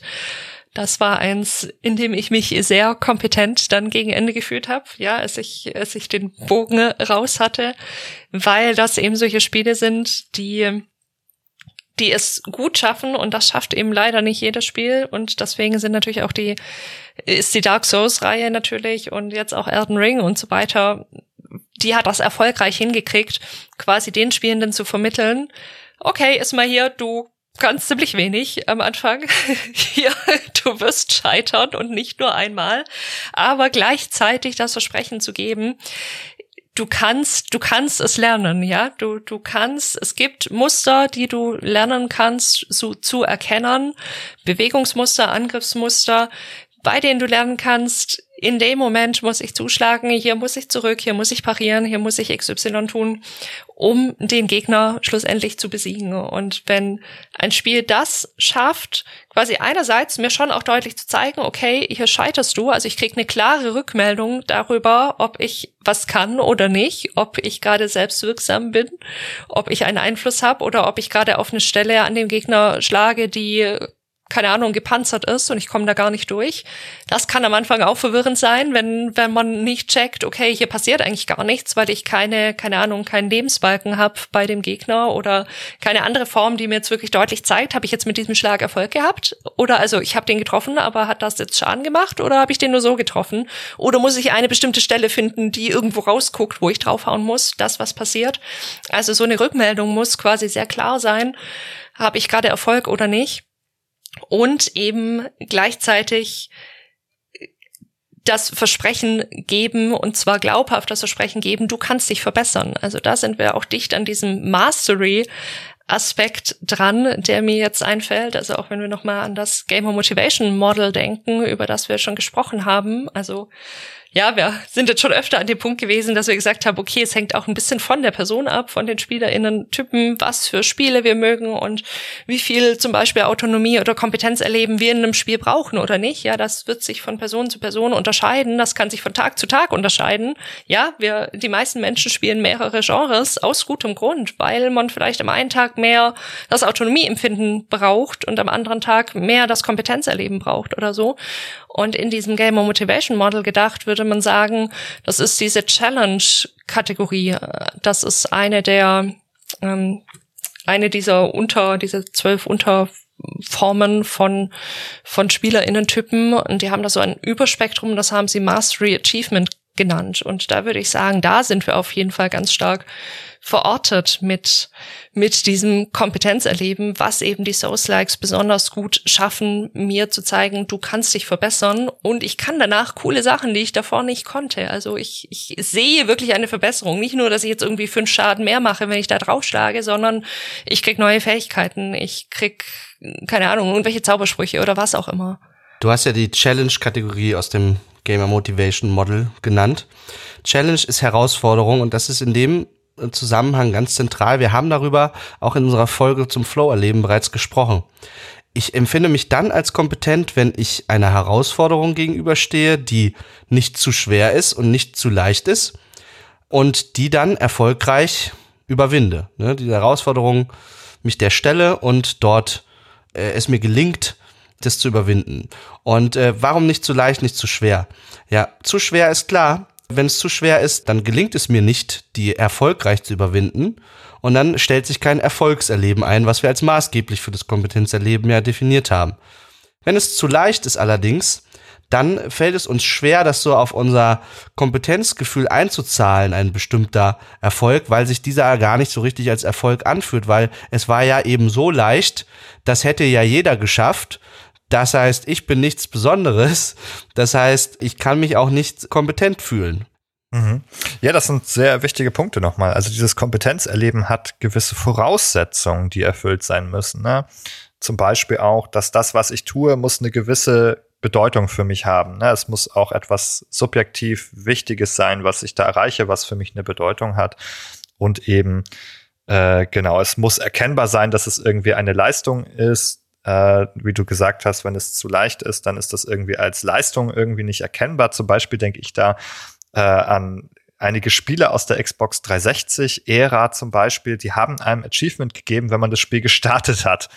Ja, Uhu. da ploppt da, du machst das Spiel, da ploppt da an, ja, hier, ähm, erster Schritt geschafft oder so. Ich so denk so, nein, das erkenne ich jetzt nicht als Leistung an, dafür möchte ich kein Achievement haben, dass ich hier ein Spiel gestartet habe. Da ist es irgendwie, das ist so absurd, da nehme ich das selber nicht wahr, als ich habe da was Tolles äh, gemacht. Das erkenne ich dann irgendwie nicht an an der Stelle äh, kommt mir das nicht wie eine Leistung vor. Das heißt, man muss da selber das Gefühl haben, dass man eben entsprechend äh, was geschafft hat, ähm, also auch eine gewisse Hürde eben überkommen hat oder äh, sich dafür anstrengen musste zum Beispiel oder etwas, etwas ähnliches, genau. Deswegen äh, da, da muss ich nochmal auch an, an Open World Games denken, um nochmal den Bogen zu vorhin zu spannen. Was wir da ja ganz oft sehen ist, ja, man hat, man hat aus EntwicklerInnen auch die Fantasie, ja, ich möchte eine ganz, ganz große Spielwelt haben, in der ganz, ganz viele Freiheiten bestehen. Und was wir dann aber eben leider sehr, sehr oft in solchen Open Worlds erleben, ist, dass sie mit absoluten Nichtigkeiten, absoluten Bagatellen irgendwie gefüllt sind. Ja, wir haben dann irgendwie das 300. Banditenlager oder die 300. keine Ahnung, Rattenplage, whatever. Nur, dass ich irgendwas zu tun habe in dieser Spielwelt und also dann quasi der Gedanke da ist, ja, ja, ich habe meine Spielwelt ja gefüllt, da, da, da gibt's ja was zu tun. Ist ja nicht so, dass da überhaupt nichts ist. Ich habe hier ja voll cool hier irgendwie noch mal was hinplatziert. Aber das Problem ist eben genau das, was ihr jetzt angesprochen habt. Das sind keine Herausforderungen, ja. Irgendwann bin ich so weit gelevelt, dass mir so ein kleines Banditenlager, ja, das macht man so nebenher, weil es hat ja eigentlich auch keine Bedeutung, ob da jetzt das 50. Banditenlager ist, das ich da ausräuchere, das hat weder für die Story noch für irgendwas anderes irgend, irgendeine Bedeutung. Und wenn ich mhm. dann nicht mal das Gefühl habe, ja, also ich kann das quasi, ich kann da keinen Bossgegner draus machen, weil, weil es nicht wichtig ist. Und wenn ich dann aber eben das Gefühl kriege, also das Spiel sagt mir eigentlich auch selber, hey, was du da machst, ist nicht wichtig, weil, also kriegst du ein paar Experience-Punkte und irgendwie einen random Trank, den du nie wieder brauchen wirst. Aber ja, also da habe ich dann auch kein Kompetenzerleben dann bin ich gelangweilt, ja, dann äh, habe ich hab ich schon keinen Bock mehr, weil das Spiel nimmt mich nicht ernst gefühlt, weil ich ich möchte ja, also ich will meine Zeit sinnvoll nutzen, ich möchte irgendwie ein Kompetenzerleben haben, ich möchte mich verbessern. Ja, also in den meisten Spielen habe ich ja auch Bock irgendwie besser zu werden, mächtiger zu werden, meine Fähigkeiten zu verbessern. Und wenn nichts davon passiert und ich mit ein paar Experience Points abgespeist werde, dann mach mir lieber eine kleinere Spielwelt, in der wirklich was Sinnvolles passiert. Ja, wir sind hier auch dann an diesen Stellen so ein bisschen bei eben diesen klassischen Verstärkermechanismen in der instrumentellen oder ähm, operanten Konditionierung, wo es zum Beispiel auch darum geht, ähm, um die Frage, warum ist Lob ein Verstärker? Ja, also wenn ein Kind gelobt wird, dann freut es sich, dann tut es das wieder. Äh, also man muss nicht sozusagen immer ähm, eine Belohnung wie, also wie die Ratte, die dann ihr Futter bekommt, sozusagen, wo irgendwie klar ist, dieses Futter hat eine gewisse ähm, inhärente biologische Bedeutung, ähm, das äh, sehr, sehr deutlich ist, warum das eine Belohnung ist. Das braucht die Ratte, das, das ist äh, wichtig für sie. Und ähm, gerade bei so, so Lob sozusagen, da sind wir natürlich bei so sozialen Aspekten, aber äh, da geht es einfach natürlich um dieses Feedback. Dann, dann, weiß man, man hat etwas richtig gemacht. Ne? Also man, wenn das Lob kommt, dann ist es für mich ein Feedback, dass ich es richtig gemacht habe, sozusagen. Ne? Also dieses äh, dieses Gefühl sozusagen, ich habe äh, ähm, ja, ich habe das Richtige getan. Ähm, da ist jemand findet das gut, was ich gemacht habe. Ähm, dieser Aspekt ist natürlich auch und das das Spiel, was du, also wie du das gerade beschrieben hast, da sagt das Spiel dir nicht, du hast es gut gemacht, sondern das Spiel sagt dir, ist mir scheißegal. Hier nimm deine 3 XP, äh, was, wir, was hier passiert, ist egal. Ähm, da, da hast du nicht mal, also du hast halt keinen Wert sozusagen, also keinen so klassischen Verstärker, wo du sagst, ah, ich habe mein Bonbon bekommen, darüber freue ich mich. Du hast aber nicht mal ein Feedback darüber, dass du überhaupt etwas Wertvolles getan hast. Ne? Ja, habe ich halt auch nicht. Ja, genau. Deswegen. genau. Das heißt auch da, müsste man eigentlich versuchen, Situationen zu schaffen, ähm, die, wo irgendwie an irgendeiner Stelle im Spiel deutlich wird, dass es was Wertvolles ist, weil sonst kann man es irgendwie auch lassen.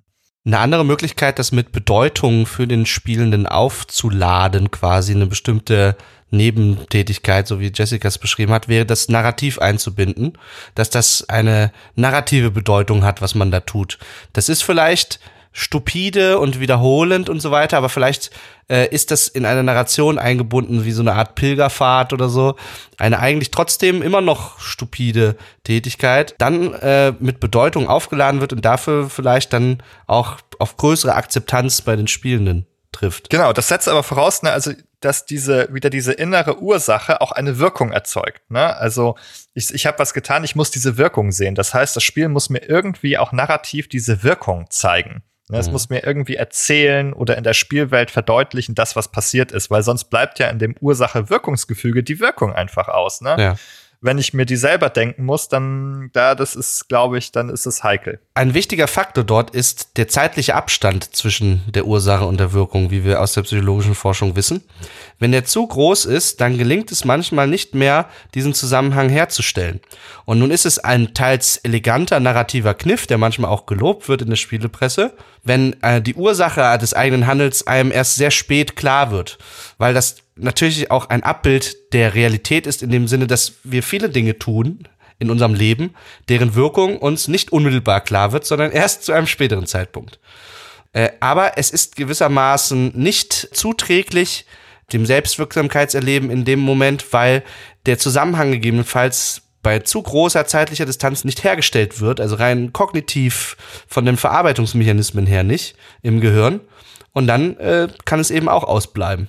Nochmal kurz zum, zum Einbinden, zum Narrativen. Dann möchte ich aber auch eine gute Einbindung haben. Ich möchte nicht, random NPC sagt, bring mir zehn Wolfsfälle. Ja, das, das ist auch narrativ eingebunden. Und selbst wenn er sich daraus jetzt irgendwas Cooles zimmern will, ist mir egal. Also, ja, zehn Wolfsfälle holen ist halt, ja, es ist ausgelutscht bis dahin, braucht man gar nicht weiter drüber sprechen. Ja. Also, wenn wir eine narrative Einbindung wollen, dann muss es aber auch eine sein, die irgendwie gewitzt ist, die lustig ist, die, keine Ahnung, ich denke da gerade an eine Witcher Quest, wo man eine Ziege eskortieren muss, beziehungsweise wieder zu seinem, zu seinem Besitzer bringen muss, die entlaufen ist. Und dann läuft Gerald mit so einem Glöckchen durch die Gegend und mit dem muss man dann eben immer klingeln, dass diese Ziege dann hinterherkommt. Und er kommentiert das aber die ganze Zeit irgendwie ziemlich witzig.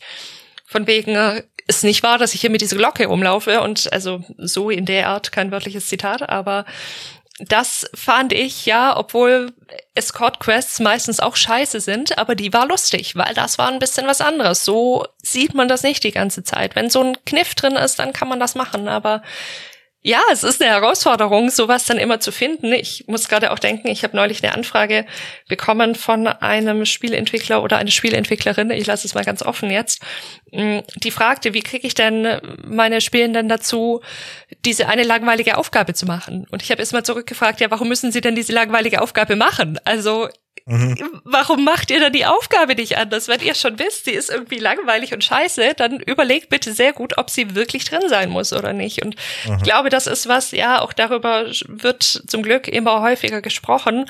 Liebe Menschen, überlegt gut, was ihr mit der Spielzeit der Menschen macht, die diese Spiele spielen wollen. Ja, also muss das Spiel so lang sein. Es kann kürzer sehr viel besser sein. Es, wir sind weg, Gott sei Dank, von dem, uh, Spiel hat 100 Stunden Spielspaß oder so, weil meistens sind das dann zwei Stunden Spielspaß und 98 Stunden Grinding oder so. Also, dass man von diesen Zahlen wegkommt und von dem, die Karte muss so und so groß sein. Lieber kleiner, und dann aber mit wirklich interessanten Sachen. Und wenn die Frage schon ist, wie kriege ich Menschen dazu, was Langweiliges zu machen? Es ist die falsche Frage. Also, ja. Mhm. Ja, genau. Weg mit den langweiligen Aufgaben. Das, darum geht's hier ja auch. Eine Sachen, die für mich eine Bedeutung haben. Also zu überlegen, wie kann ich das auch zu einer bedeutsamen Tätigkeit machen. Ja. Ne? Das ist wichtig für die Autonomie, das ist wichtig, aber auch für das Kompetenzerleben hier. Äh, wenn das alles egal ist, dann ist es auch kein besonderer Anreiz. Ich möchte noch ein Beispiel kurz anbringen, weil ich es einfach so feiere. Wer noch nicht Control gespielt hat, dem oder der lege ich dieses Spiel sehr ans Herz. Und da ist es so, dass wir quasi auch über den Verlauf des Spiels Fähigkeiten sammeln und entwickeln können. Und eine davon ist so eine telekinetische Fähigkeit. Und die ist am Anfang relativ gering ausgeprägt. Ja, wenn man das auf der ersten Stufe hat, da kann man irgendwie kleinere Gegenstände, also vieles spielt in so einem Bürokomplex, hm, kann ich, kann ich durch die Gegend werfen und damit Gegner treffen.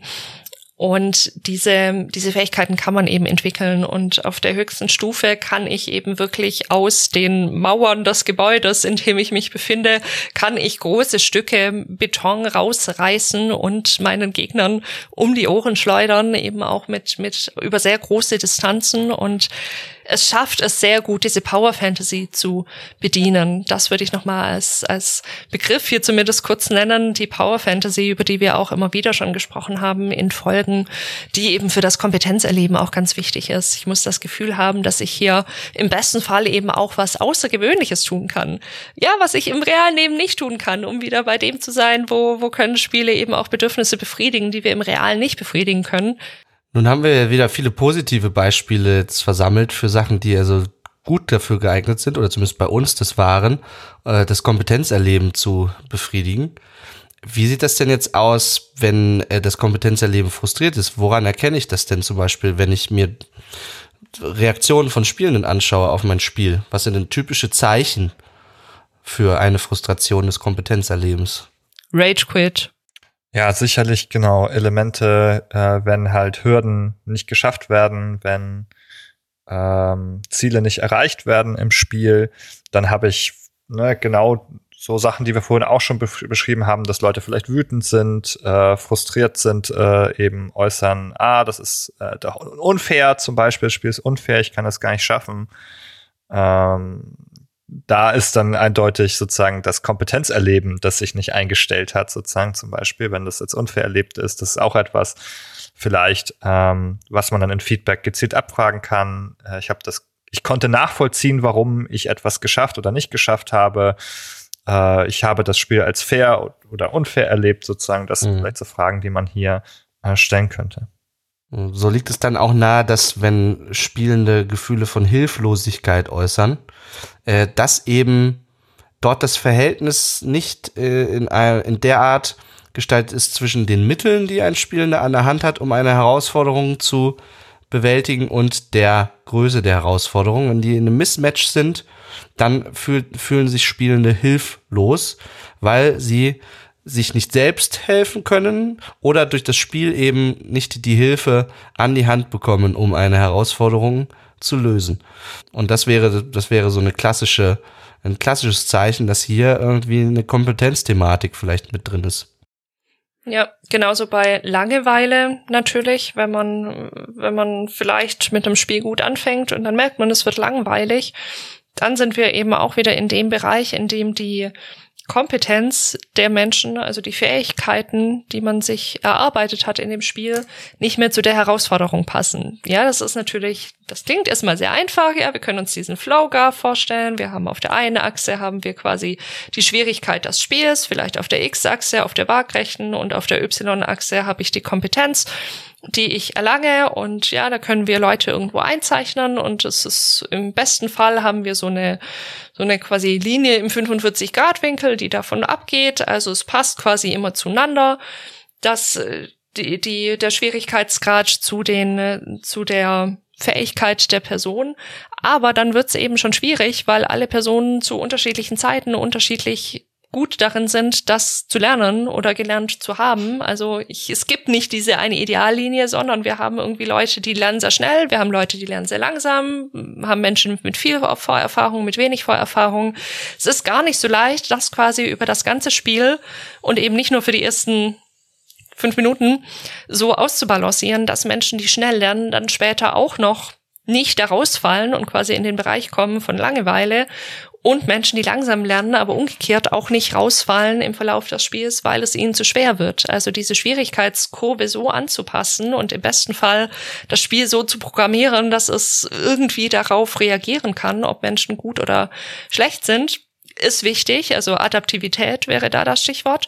Umgekehrt aber, da sind wir wieder bei den mitlevelnden Gegnern, haben wir dann das Problem, dass manche Menschen vielleicht auch sagen, hey, ich habe ich hab eher Lust an diesem oberen Rand zu sein, zu fast schon Überforderung. Und ich will mich schon fast irgendwie hilflos fühlen, weil ich, wenn ich es dann schaffe, ist natürlich das Belohnungsgefühl sehr viel größer, als wenn es einfach gewesen ist. Also auch da muss man sich gut überlegen, was für Menschen will ich mit dem Spiel ansprechen. Ich kann nicht alle, alle, alle abholen, weil dann wird diese, wird diese Korridor so breit, dass ich kein Spiel mehr machen kann. Das ist technisch dann einfach nicht mehr möglich. Das muss man eben auch mit bedenken. Und natürlich eben in dem Zusammenhang vielleicht ähm, Möglichkeiten schaffen, diesen Korridor noch selber zu variieren mit äh, Einstellungen, die sozusagen das variieren, was wir Schwierigkeit nennen. Also vielleicht die Gegner stärker machen oder ihre Anzahl verändern oder ähnliche Sachen oder auch Hilfen, also entweder hinzufügen oder herausnehmen. Und da gibt es ja viele Möglichkeiten, um diesen Korridor vielleicht für diese, äh, für die unterschiedlichen Menschen ein bisschen äh, variabler zu gestalten. Da denke ich noch an Celeste, um nochmal ein Spielbeispiel kurz einzuwerfen, bevor wir dann sicher auch fortschreiten. Das hat die Möglichkeit, also es ist ein Plattformer, ein Präzisionsplattformer, wie oft zu lesen ist, wo man wirklich eben sehr genau zum sehr richtigen Zeitpunkt die richtigen Tasten drücken muss. Und da gibt es zum Beispiel die Möglichkeit in den Einstellungen, dass man, also Madeline kann quasi, unsere Spielfigur kann Sprünge in verschiedene Richtungen machen. Und da gibt es zum Beispiel eine Option, dass das Spiel quasi so lange anhält, bis ich die Richtung bestimmt habe, in die ich springen möchte. Also, dass sie quasi so lange in der Luft schwebt und erst dann, wenn ich die richtige Richtung ausgewählt habe, dann geht das Spiel weiter. Also, das ist so gemacht, dass es nicht wirklich sich nach Spielunterbrechung anfühlt, aber so gibt's eben einige Einstellungen oder dass solche Sprungpassagen langsamer sind oder oder dass eben auch Menschen, die aus irgendwelchen Gründen zum Beispiel nicht so eine schnelle Reaktionsfähigkeit haben, dass die eben das Spiel trotzdem genießen können. Für die ist es immer noch eine Herausforderung, weil sie eben mit einem anderen Fähigkeitsgrad starten als andere Menschen. Schwierigkeitsgraddebatte ist natürlich noch mal ein ganz eigenes Thema, schneiden wir jetzt, glaube ich, nicht zu sehr an, aber das läuft natürlich im Hinterkopf mit. Aber es gibt, wie du sagst, eben auch Möglichkeiten, die aber natürlich wieder Zeit und Budget und so weiter kosten, die einzubauen. Aber da dann wirklich die Überlegung ist, lässt man dann lieber was anderes weg. Also es ist ja immer ein Abwägen. Und wir haben ja auch eben schon kurz angesprochen, dass auch das Feedback dabei wichtig ist, okay, ich habe was erreicht, ich habe was geschafft und wenn es sozusagen auch nur ein, ein Lob ist sozusagen, dass ich irgendwie verspüre, dass ich das richtig gemacht habe, was ich hier tun soll. Da sind wir ja auch schon bei sozialen Aspekten. Also da geht es ja darum zu verstehen, andere finden das gut, was ich getan habe, andere loben mich vielleicht dafür. Die haben wir ein soziales Element drin und das ist auch das letzte Element äh, dieser Theorie, dass hier ähm, soziale Verbundenheit genannt wird. Was verbirgt sich äh, genau dahinter? Ja, Verbundenheit. Im, Im klassischen Sinne würde man sagen, das kann natürlich alles sein, wo ich eben mit anderen Menschen mich in irgendeiner Form verbunden Zugehörigkeit, zugehörig fühlen kann. Das kann eine soziale Gruppe sein, ja, können meine Peers sein. Nochmal ein, ein Fachwort mit reinzubringen, meine, meine quasi Gruppe, der ich mich zugehörig fühle. Das kann quasi jeder soziale Kontext sein. Und wichtig ist, dass ich mich quasi als Teil dieser Gruppe erlebe, als, als wichtigen Teil auch. Also es reicht nicht, dass ich das Gefühl habe, ich gehöre jetzt, ja, um nochmal diesen Lernkontext aufzugreifen, in dem das auch entstanden ist. Es reicht jetzt eben nicht unbedingt zu sagen, okay, ich bin Teil der Klassengemeinschaft, ja, ich fühle mich dem irgendwie zugehörig, sondern die Idee ist eben wirklich, dass ich das Gefühl kriege, ich leiste hier zu dem, was gerade stattfindet, einen wichtigen Beitrag. Ja, ohne mich würde das jetzt vielleicht nicht so laufen, weil ich schlage noch mal kurz den Bogen zum Anfang, wie diese Theorie entstanden ist. Mm. Und eben die Frage war, wie, wie motivieren wir Menschen dazu zu lernen oder also warum geht die Motivation weg, die Menschen eigentlich natürlicherweise haben, irgendwas zu lernen? Wie, wie kann ich die denn rauskitzeln jetzt auch, wenn, wenn man vielleicht tatsächlich an der Stelle ist, dass man was lernen muss, sei es in einem Schulkontext oder was auch immer, das ich nicht machen möchte oder wir denken die Spiele schon mal mit, ich habe es gerade vorhin schon angesprochen, hier ist irgendwie eine Aufgabe, die aus irgendwelchen Gründen langweilig ist und nicht anders gestaltet werden kann. Wie kann ich das hinkriegen, dass Menschen das das vielleicht trotzdem machen möchten, da ist dann eben aufgekommen, okay, das funktioniert besser, wenn diese Aufgabe zum Beispiel von jemandem kommt, hm, der mir irgendwas bedeutet, ja, wenn wenn ein Freund, eine Freundin sagt, hey, ich brauche hier Hilfe beim Grinding oder so, um nochmal einen Game-Kontext aufzumachen, oder vielleicht die Lieblingslehrerin zum Schüler sagt, hey, das ist wichtig, dass du jetzt hier die Vokabeln lernst oder so, dann ist die Wahrscheinlichkeit größer, dass man sich irgendwie auch dazu motivieren kann, was zu tun, wenn ich quasi in Beziehung zu einer anderen Person mich erlebe. Das ist die Idee. Ich kann mich mit einer einzelnen Person oder eben einer Gruppe in irgendeiner Form verbunden fühlen und aus dieser Verbundenheit heraus kann ich mich selber motivieren, irgendwas zu tun oder werde ich quasi durch den sozialen Kontext eben auch motiviert. Das ist ja immer so ein bisschen beides durchaus. Für mich das klassische Spielebeispiel, was sich mir da immer aufdrängt, wenn ich an dieses äh, Motiv, an, an dieses Bedürfnis der sozialen Eingebundenheit denke, ist, im MMORPG irgendwie ein schwieriger Raid-Boss und man muss mit einem Team dort antreten und jeder im Team hat eine bestimmte Funktion und wenn, wenn nicht jeder dort seine Rolle gut macht, dann funktioniert es nicht. Und da muss jeder eben seinen Anteil und zwar einen bedeutsamen Anteil leisten, um im Spielgeschehen, äh, um das positiv zu beeinflussen, um Erfolg zu haben, so, ne? Und das erklärt vielleicht auch die allgemeine Anziehungskraft von diesem ja, Genre MMORPG allgemein, aber auch speziell von der Tätigkeit von diesen Team Raids innerhalb de des Genres, weil eben dort die soziale Eingebundenheit so sehr an der Oberfläche steht, leicht sichtbar ist und in der Lage ist, dort ihre Anziehungskraft zu entfalten.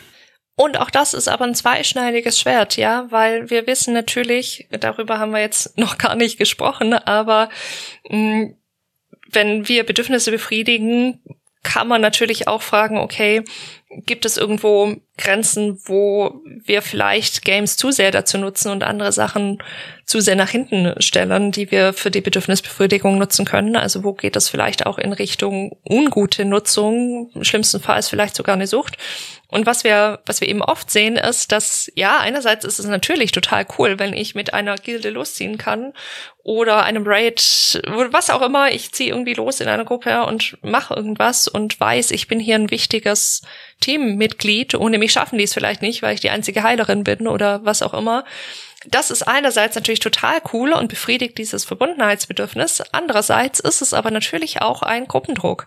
Ja, wenn ich weiß, ohne mich können die das nicht machen, ich muss dabei sein. Und wenn das die halbe Nacht dauert, weil wir uns verschätzt haben, dann kann ich nicht als Einzige sagen, nee, kein Bock. Also kann ich vielleicht schon, aber das wird was mit der Gruppe machen. Und dann bin ich plötzlich in solchen Abwägungsprozessen und kann das, was eigentlich total cool ist und was wir auch möchten, dass Menschen in Spielen erleben können, kann aber eben auch kippen in einen Gruppendruck, der nicht mehr gut ist, was man eben oft auch bei jungen Menschen vor allem erlebt, die dann schlimmstenfalls eben auch tatsächlich Schule vernachlässigen oder sonst was vernachlässigen, weil sie in so vielen Kontexten drin sind, wo dann eben ein Gruppendruck herrscht und ja, alle machen sich gegenseitig auch Druck und dann, dann wird das ja auch immer schlimmer und verstärkt sich immer mehr.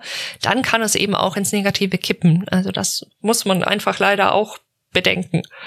Genau, hier kennt man ja auch den äh, Begriff der Fear of Missing Out ja. in dem Zusammenhang, äh, wo es oberflächlich erstmal darum geht, dass man da etwas verpasst, was passiert sozusagen. Also dabei kann es auch zum Beispiel sehen, oh, ich habe das neue Spiel nicht gespielt, sozusagen, ich muss unbedingt, jetzt ist gerade Final Fantasy rausgekommen, ich muss das unbedingt spielen, da, ähm, damit ich das nicht verpasse. Und es geht aber eigentlich gar nicht darum, Final Fantasy zu verpassen. Das ist einem vielleicht gar nicht so wichtig, sondern bei der Fear of Missing Out hat man immer ein soziales Motiv sozusagen. Man, was man verpassen würde, wäre den Anschluss an die Gruppe, wäre die Möglichkeit mitzureden, dazu was zu sagen und eben dann in dem Zusammenhang die Angst eben vielleicht hier ähm, ja den den Anschluss an die Gruppe zu verlieren oder eben nicht mehr dabei sein zu können äh, wenn man irgendwas Bestimmtes nicht gemacht, gesehen, getan, gehört hat. Und auf einmal offenbart sich in der Selbstbestimmungstheorie auch wieder eine Zugangsweise zum Verständnis nicht nur von Normvarianten von spielerischen Handeln im Sinne von ja normales Spielverhalten, sondern auch von den extremen Varianten von exzessivem Spielverhalten, wenn die Frage im Raum steht, ist das zu viel, ist das äh, suchtartig und so weiter äh, haben wir jetzt hier eine, eine Idee davon, wie das, was auf welcher Ebene das psychologisch implementiert ist, warum es zu solchen Verläufen kommen kann. Also da zeigt sich nochmal die Breite dieser Zugangsweise und die breite Anwendbarkeit auf Spielkontexte von dieser eigentlich psychologischen Theorie. Ja, also diese Fear of Missing Out sozusagen ähm, Angst, sozusagen hier diese soziale Verbundenheit zu verlieren, ist sicherlich ein Aspekt. Es gibt auch, darauf kann man, denke ich, äh, hier an dieser Stelle vielleicht mal verweisen, äh, zum Beispiel eine Studie von Allen und Anderson von 2018. Äh, die haben herausgefunden, äh, dass es auch negative Effekte haben kann, wenn Spiele sehr gut da drin sind, diese Bedürfnisse zu befriedigen. Äh, nämlich genau dann, äh, wenn ich halt wirklich sehr, sehr wenig Bedürfnisbefriedigung noch in der ähm, realen Welt, nenne ich das jetzt mal, oder in der physischen Welt außerhalb von äh, Spielen und Computern habe, dann kann das dazu führen oder dann kann es äh, das Risiko von einer ähm, Gaming Disorder, von einer Computerspielabhängigkeit äh, hier erhöhen. Ne? Also wenn ich alle meine Bedürfnisbefriedigung nur noch aus Spielen ziehe und wir haben gesehen, sie sind gut da drin. Ja, also selbst wenn Bedürfnisse sozusagen frustriert sind in, in meinen anderen Lebensbereichen, sollte es möglichst nicht so sein, dass ich sie nur noch durch äh, Games befriedige, weil das erhöht jetzt wirklich dann das Risiko von einem, ja, einem exzessiven Nutzungsverhalten, einem pathologischen Nutzungsverhalten.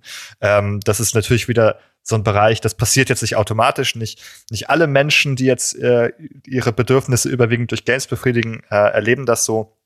Aber natürlich haben wir hier einfach ein erhöhtes Risiko. An diese empirische Erkenntnis, aus der folgt jetzt äh, auch die pädagogische Richtlinie eigentlich, dass man eben auch auf Ausgewogenheit zu achten hat.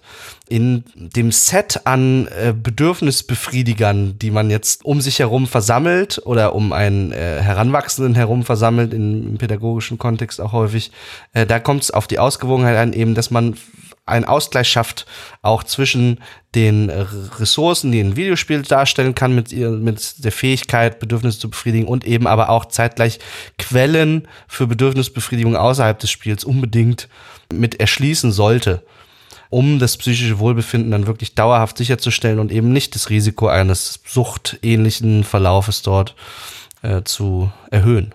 Ich finde das einen, einen ganz spannenden Punkt, weil wir auch in dem Workshop mh, hm, hat eine Teilnehmerin gefragt, ja Mensch, wie ist das denn dann eigentlich? Wo läuft denn die Grenze dann zur Sucht? Also wir wollen doch einerseits aus einem wirklich auch guten und hm, Bedürfnis heraus den Menschen ein Spiel bieten, das eben diese Grundbedürfnisse auch befriedigen kann, weil wir jetzt gehört haben, das kommt gut an. Klammer auf, es gibt sogar Studien dazu, die können wir auch noch in die Shownotes packen, die genau das zeigen, dass Spiele, die diese Bedürfnisse gut befriedigen können, auch sich besser verkaufen und erfolgreicher sind als Spiele, die das nicht so gut können. Klammer zu. Jedenfalls, die Frage war, ja, wie, wie ist das denn dann? Also dürfen wir dann eigentlich gar keine Spiele machen, die diese Bedürfnisse gut erfüllen, weil werden, werden dann Menschen süchtig oder wo ist, wie ist es denn? Und das fand ich eine ganz, ganz wichtige Frage, die sie da gestellt hat. Und mm, meine Antwort darauf, und ich bin auf eure gespannt, wäre zu sagen, hier gibt es quasi den einen Teil, ja, aus hehren Motiven wollen wir ein Spiel machen, das Menschen Spaß macht, das diese Bedürfnisse befriedigt. Und es gibt den anderen Bereich der Dark Patterns, wo wir bewusst quasi Schwächen von Menschen ausnutzen, dass sie Dinge kaufen, dass sie das Spiel länger spielen und mehr Werbung sehen oder was auch immer. Das sind zwei verschiedene Paar Schuhe. Ja, die, die Grenze ist vielleicht an manchen Stellen nicht ganz scharf zu trennen, was das eine und was das andere ist. Aber wir haben hier den einen Bereich, wo wir sagen können, okay, wir wollen ein Spiel gestalten, das ansprechend ist und das Bedürfnisse befriedigt, das ist erstmal völlig in Ordnung. Es obliegt auch in der Verantwortung der Menschen, die spielen, dass sie quasi einen, einen Blick drauf haben, mache ich das gerade auf eine gute Weise oder wo ist die Grenze? Und bei Kindern sind dafür die Erziehungsberechtigten mit zuständig, sie quasi in diesem Prozess einzuführen und das noch zu monitoren, solange sie es selber nicht können. Und dann gibt es eben den Bereich der Dark Patterns, das ist ja vor allem dein Gebiet, Ben, wo man eben sagen muss, okay, hier ist die Grenze dann aber eben auch wirklich überschritten. Hier ist es eure Verantwortung, weil ihr hier sehr bewusst quasi Schwachstellen ausnutzt und das ist nicht mehr das hehre Bedürfnis, sondern ein anderes. Ja. Ich finde, das ist auch eine sehr, sehr wichtige Grenze. Also wir haben hier in einer eigenen Folge über Dark Patterns schon gesprochen, Folge 43, werden wir hier nochmal verlinken. Äh, also ich würde immer sagen, na, ein Spiel zu designen ist immer sozusagen auch eine Aufgabe, Menschen zu manipulieren. Äh, das muss man einfach so sagen. Also wenn ich da eine Umgebung, eine virtuelle Umgebung gestalte, dann tue ich das mit der Intention, dort irgendwie Menschen dazu zu bewegen, da irgendwas drin zu machen. Das heißt, Spieldesign ist immer eine gewisse Manipulation. Die Frage ist, finde ich, oder die wichtige Frage ist, wozu wird diese Manipulation eingesetzt auch? Und bei Dark Patterns ist es eben definitionsgemäß so, dass es sich um äh, Designelemente handelt, die immer sozusagen äh, so gestaltet sind, dass sie Menschen manipulieren zu ihrem Nachteil, äh, in der Regel zu ihrem finanziellen Nachteil. Also es geht immer um eine monetäre Ausbeutung dabei, also die Mechanismen so zu gestalten, dass Menschen dazu motiviert oder irgendwie manipuliert und gedrängt werden, möglichst viel Geld auszugeben in dem Spiel. Und ich denke, also mit eine Manipulation mit diesem Ziel ist, denke ich, immer eine, eine, die eigentlich unethisch ist, sozusagen. Ähm, allen Menschen gegenüber sozusagen ähm, also fragwürdig ist, sie ähm, auf diese Weise zu manipulieren, aber natürlich auch besonders vulnerablen Gruppen gegenüber wie Kindern oder Menschen mit psychischen Erkrankungen oder so, die dann eben besonders häufig davon betroffen sind, das muss man äh, schon sagen, die eben besonders äh, schlecht dazu in der Lage sind, sich dagegen zu wehren. Das ist der eine Bereich. Und natürlich hat man aber auch einfach ein Interesse daran, das Spiel, wir haben das gesagt, es soll Spaß machen. Wir haben heute versucht, ein bisschen Spaß genauer zu definieren. Was sind denn Dinge, die Leute hier Freude machen? Oder sie auch motivieren, weiterzuspielen. Das ist aber auch ein wichtiger Punkt. Leute, die äh, Menschen, die süchtig sind, die eine Abhängigkeit haben, haben häufig gar keine äh, große Freude mehr an dieser Tätigkeit. Und das ist, denke ich, auch ein Indikator zu sehen, okay, ähm, Tätigkeiten, die hier noch Freude machen, sind auf jeden Fall ähm, auch anders zu bewerten als solche, zu denen ich mich nur gedrängt fühle und die mir eigentlich gar keine positiven Gefühle äh, mehr verschaffen. Und ich glaube, es ist wichtig, sich zu hinterfragen beim Game Design immer zu, okay, wozu mache ich das? Ähm, ist das, ist das etwas sozusagen, was vielleicht ähm, in diesem Bereich ethisch fragwürdig ist, eben insbesondere immer dann, wenn Geld ausgeben damit verbunden ist, sozusagen, weil dann tue ich es eben nicht zu, für so einen externen Zweck. Und eigentlich soll Spielen ja Selbstzweck sein.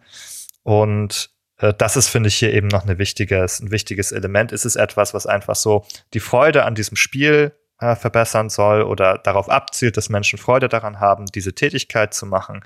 Und dann sind wir an dem Punkt, Jessica, wie du es auch gesagt hast, ich nicht alles, sozusagen nicht immer, wenn wir über Abhängigkeit sprechen, es geht nicht dieses Abhängigkeitspotenzial allein vom Spiel aus. Es gibt eben solche Mechanismen wie Dark Patterns, die suchtförderlich sind. Das kann man, denke ich, sagen ähm, wie so Glücksspielmechanismen, äh, ähm, wo man Geld reintut und dann äh, solche zufälligen Belohnungen rausbekommt. Das ist, denke ich, schon ein sehr, sehr kritischer Punkt äh, an der Stelle, aber nicht, nicht immer geht es sozusagen komplett vom Spiel aus. Und das ist etwas, was eben diese Studie von und Anderson zeigt aus meiner Sicht. Hier geht es sozusagen um Missverhältnis. Ne? Also ich habe sozusagen eigentlich schon offenbar, würde ich jetzt sagen, ich habe ein Problem sozusagen schon in anderen Lebensbereichen, nämlich dass diese Lebensbereiche mich frustrieren ähm, und nicht gut für mich sind. Äh, und da auch anzusetzen, das also systemisch zu begreifen und zu sagen, ähm, wir können nicht einfach nur sagen, diese, diese Person hat ein Problem mit Computerspielen, sondern offenbar kann es halt sein, dass es Probleme in anderen Lebensbereichen auch gibt. Das wissen wir auch daher, dass äh, Computerspielabhängigkeit eine sehr hohe Komorbidität hat, also sehr häufig mit anderen psychischen Erkrankungen einhergeht. Und das ist, denke ich, hier auch ein Blick wert zu schauen, okay, auch wieder pädagogisch zu schauen, okay, was fehlt denn zum Beispiel vielleicht Kindern oder Jugendlichen hier, die sehr viel spielen, fehlt denen etwas in anderen Lebensbereichen? Kann ich diese Lebensbereiche vielleicht motivierender und weniger frustrierend für sie gestalten? Und das ist, denke ich, hier ein ganz, ganz wichtiger Punkt, wo man drauf gucken kann. Ja, jetzt haben wir gerade so einen kleinen Exkurs nochmal gemacht, den ich auch sehr wichtig fand an der Stelle. Trotzdem würde ich gerne noch on a positive note hier enden mit der Verbundenheit. Es ist natürlich, ja, es ist super wichtig, dass Spiele natürlich dieses Bedürfnis auch befriedigen können und dass das auch legitim ist, innerhalb von Spielen sein Bedürfnis nach sozialer Verbundenheit zu befriedigen. Das ist was, was in der öffentlichen Wahrnehmung ja oft so ein bisschen untergeht, vielleicht durch die Pandemie jetzt ein bisschen besser geworden. Mm, aber dass es natürlich auch in Ordnung ist zu sagen, hey, gerade Stichwort Pandemie, ja, wir konnten super viel nicht machen. Wir konnten Menschen nicht in, in echt sehen.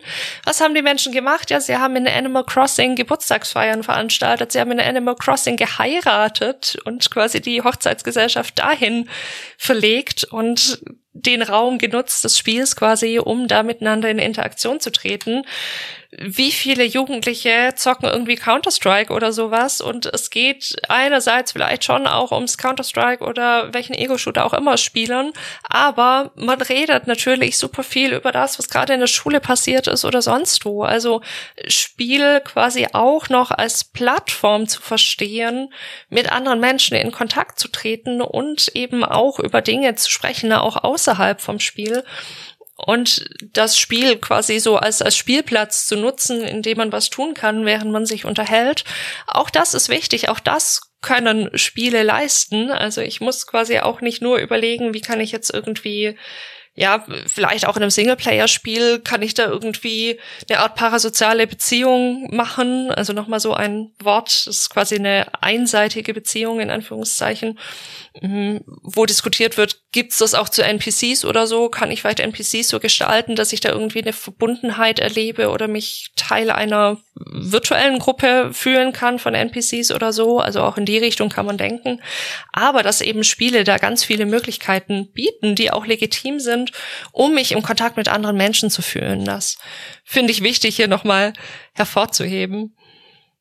Auf jeden Fall. Also auch die parasozialen Beziehungen spielen hier durchaus eine Rolle. Also wenn wir eben davon ausgehen, dass es nicht nur immer darum geht, mit, also am, am, am meisten natürlich schon darum geht, mit anderen Menschen, die ich vielleicht auch schon kenne, in Kontakt zu kommen oder zu bleiben, aber dass eben auch gewisse ähm, soziale Elemente sich auch in dem äh, eigenen Kontakt zu fiktionalen ähm, Geschehen und fiktionalen Figuren widerspiegeln.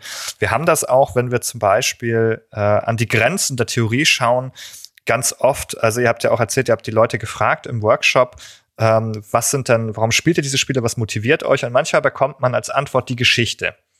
Die Geschichte ähm, ist so fesselnd oder so toll und die mochte ich so gerne. Und da denkt man sich, eine Geschichte. Wie sortiere ich denn eine Geschichte jetzt eigentlich ein in äh, dieses Modell der, ähm, der Selbstbestimmungstheorie, wo man sagen kann, okay, also es hat, was hat das mit Autonomie, mit Kompetenz hat das nichts zu tun, sozial ist es eigentlich auch nicht. Und an diesem Punkt denke ich aber, Moment, vielleicht ist das einfach dieses parasoziale Element, dass man da eben, man erlebt ja eine Geschichte, ist irgendwie immer auch was Soziales. Es geht um andere Figuren, die mir erzählt werden und durch die ich irgendwie etwas erlebe sozusagen und von dem man ja auch weiß, parasoziale Beziehungen etwas, das wir nicht nur ähm, in Games haben, sondern das wir auch schon sehr, sehr lange vorher haben, äh, auch sicherlich in Romangeschichten erleben können, wenn wir dort Figuren begleiten. Und manche Menschen sagen auch, ich lese diese Geschichte gerne immer wieder, einfach um diese Figuren wieder zu treffen, um wieder gemeinsam mit den Figuren auf die Reise zu gehen. Zum Beispiel jemand, na, der oder die immer immer wieder, äh, äh, weiß ich nicht, den Hexer zum Beispiel, ah, ich jetzt fange jetzt wieder von vorne an, die Hexer-Romane zu lesen. Denn äh, da kann ich dann wieder von vorne auf die Reise gehen und freue mich schon, wenn diese und jene Figur wieder dabei ist. Genau, also denke ich, das ist vielleicht, wo wir an den Grenzen dieser Theorie uns bewegen, vielleicht noch eine Möglichkeit, das mit einzubeziehen.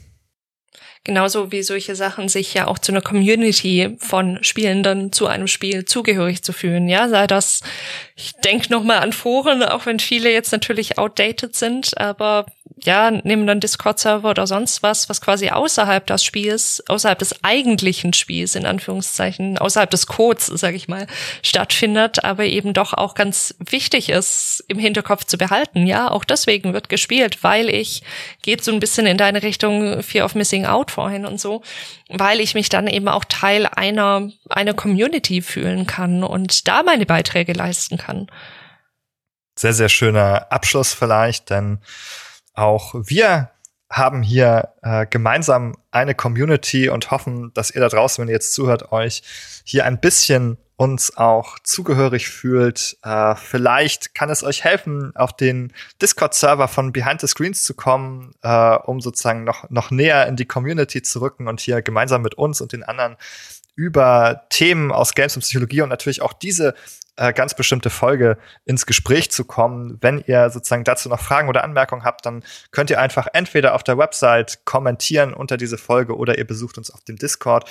Und wenn ihr schon weiter zusammengewachsen seid mit der Community, wenn ihr euch schon so richtig zugehörig fühlt, äh, ist es vielleicht äh, der Moment für euch gekommen, jetzt Behind the Screens auch zu unterstützen, zum Beispiel, äh, indem ihr uns gute Bewertungen dalasst bei Steady oder bei Apple Podcasts oder indem ihr noch einen Schritt weiter geht und uns äh, bei Steady unterstützt, denn eure Unterstützung ist es, die dieses Projekt äh, am Leben erhält und das muss man natürlich sagen, wirklich nicht nur die, diese finanzielle Unterstützung über Steady sehr, sehr gerne, aber natürlich auch als Teil, als wiederkehrender Teil der Community ähm, mit all den wichtigen und spannenden Gesprächen, die wir auch mit euch außerhalb unserer Podcast-Folgen haben. In diesem Sinne, vielen, vielen Dank an dich, Jessica, an dich, Nikolas und an alle da draußen.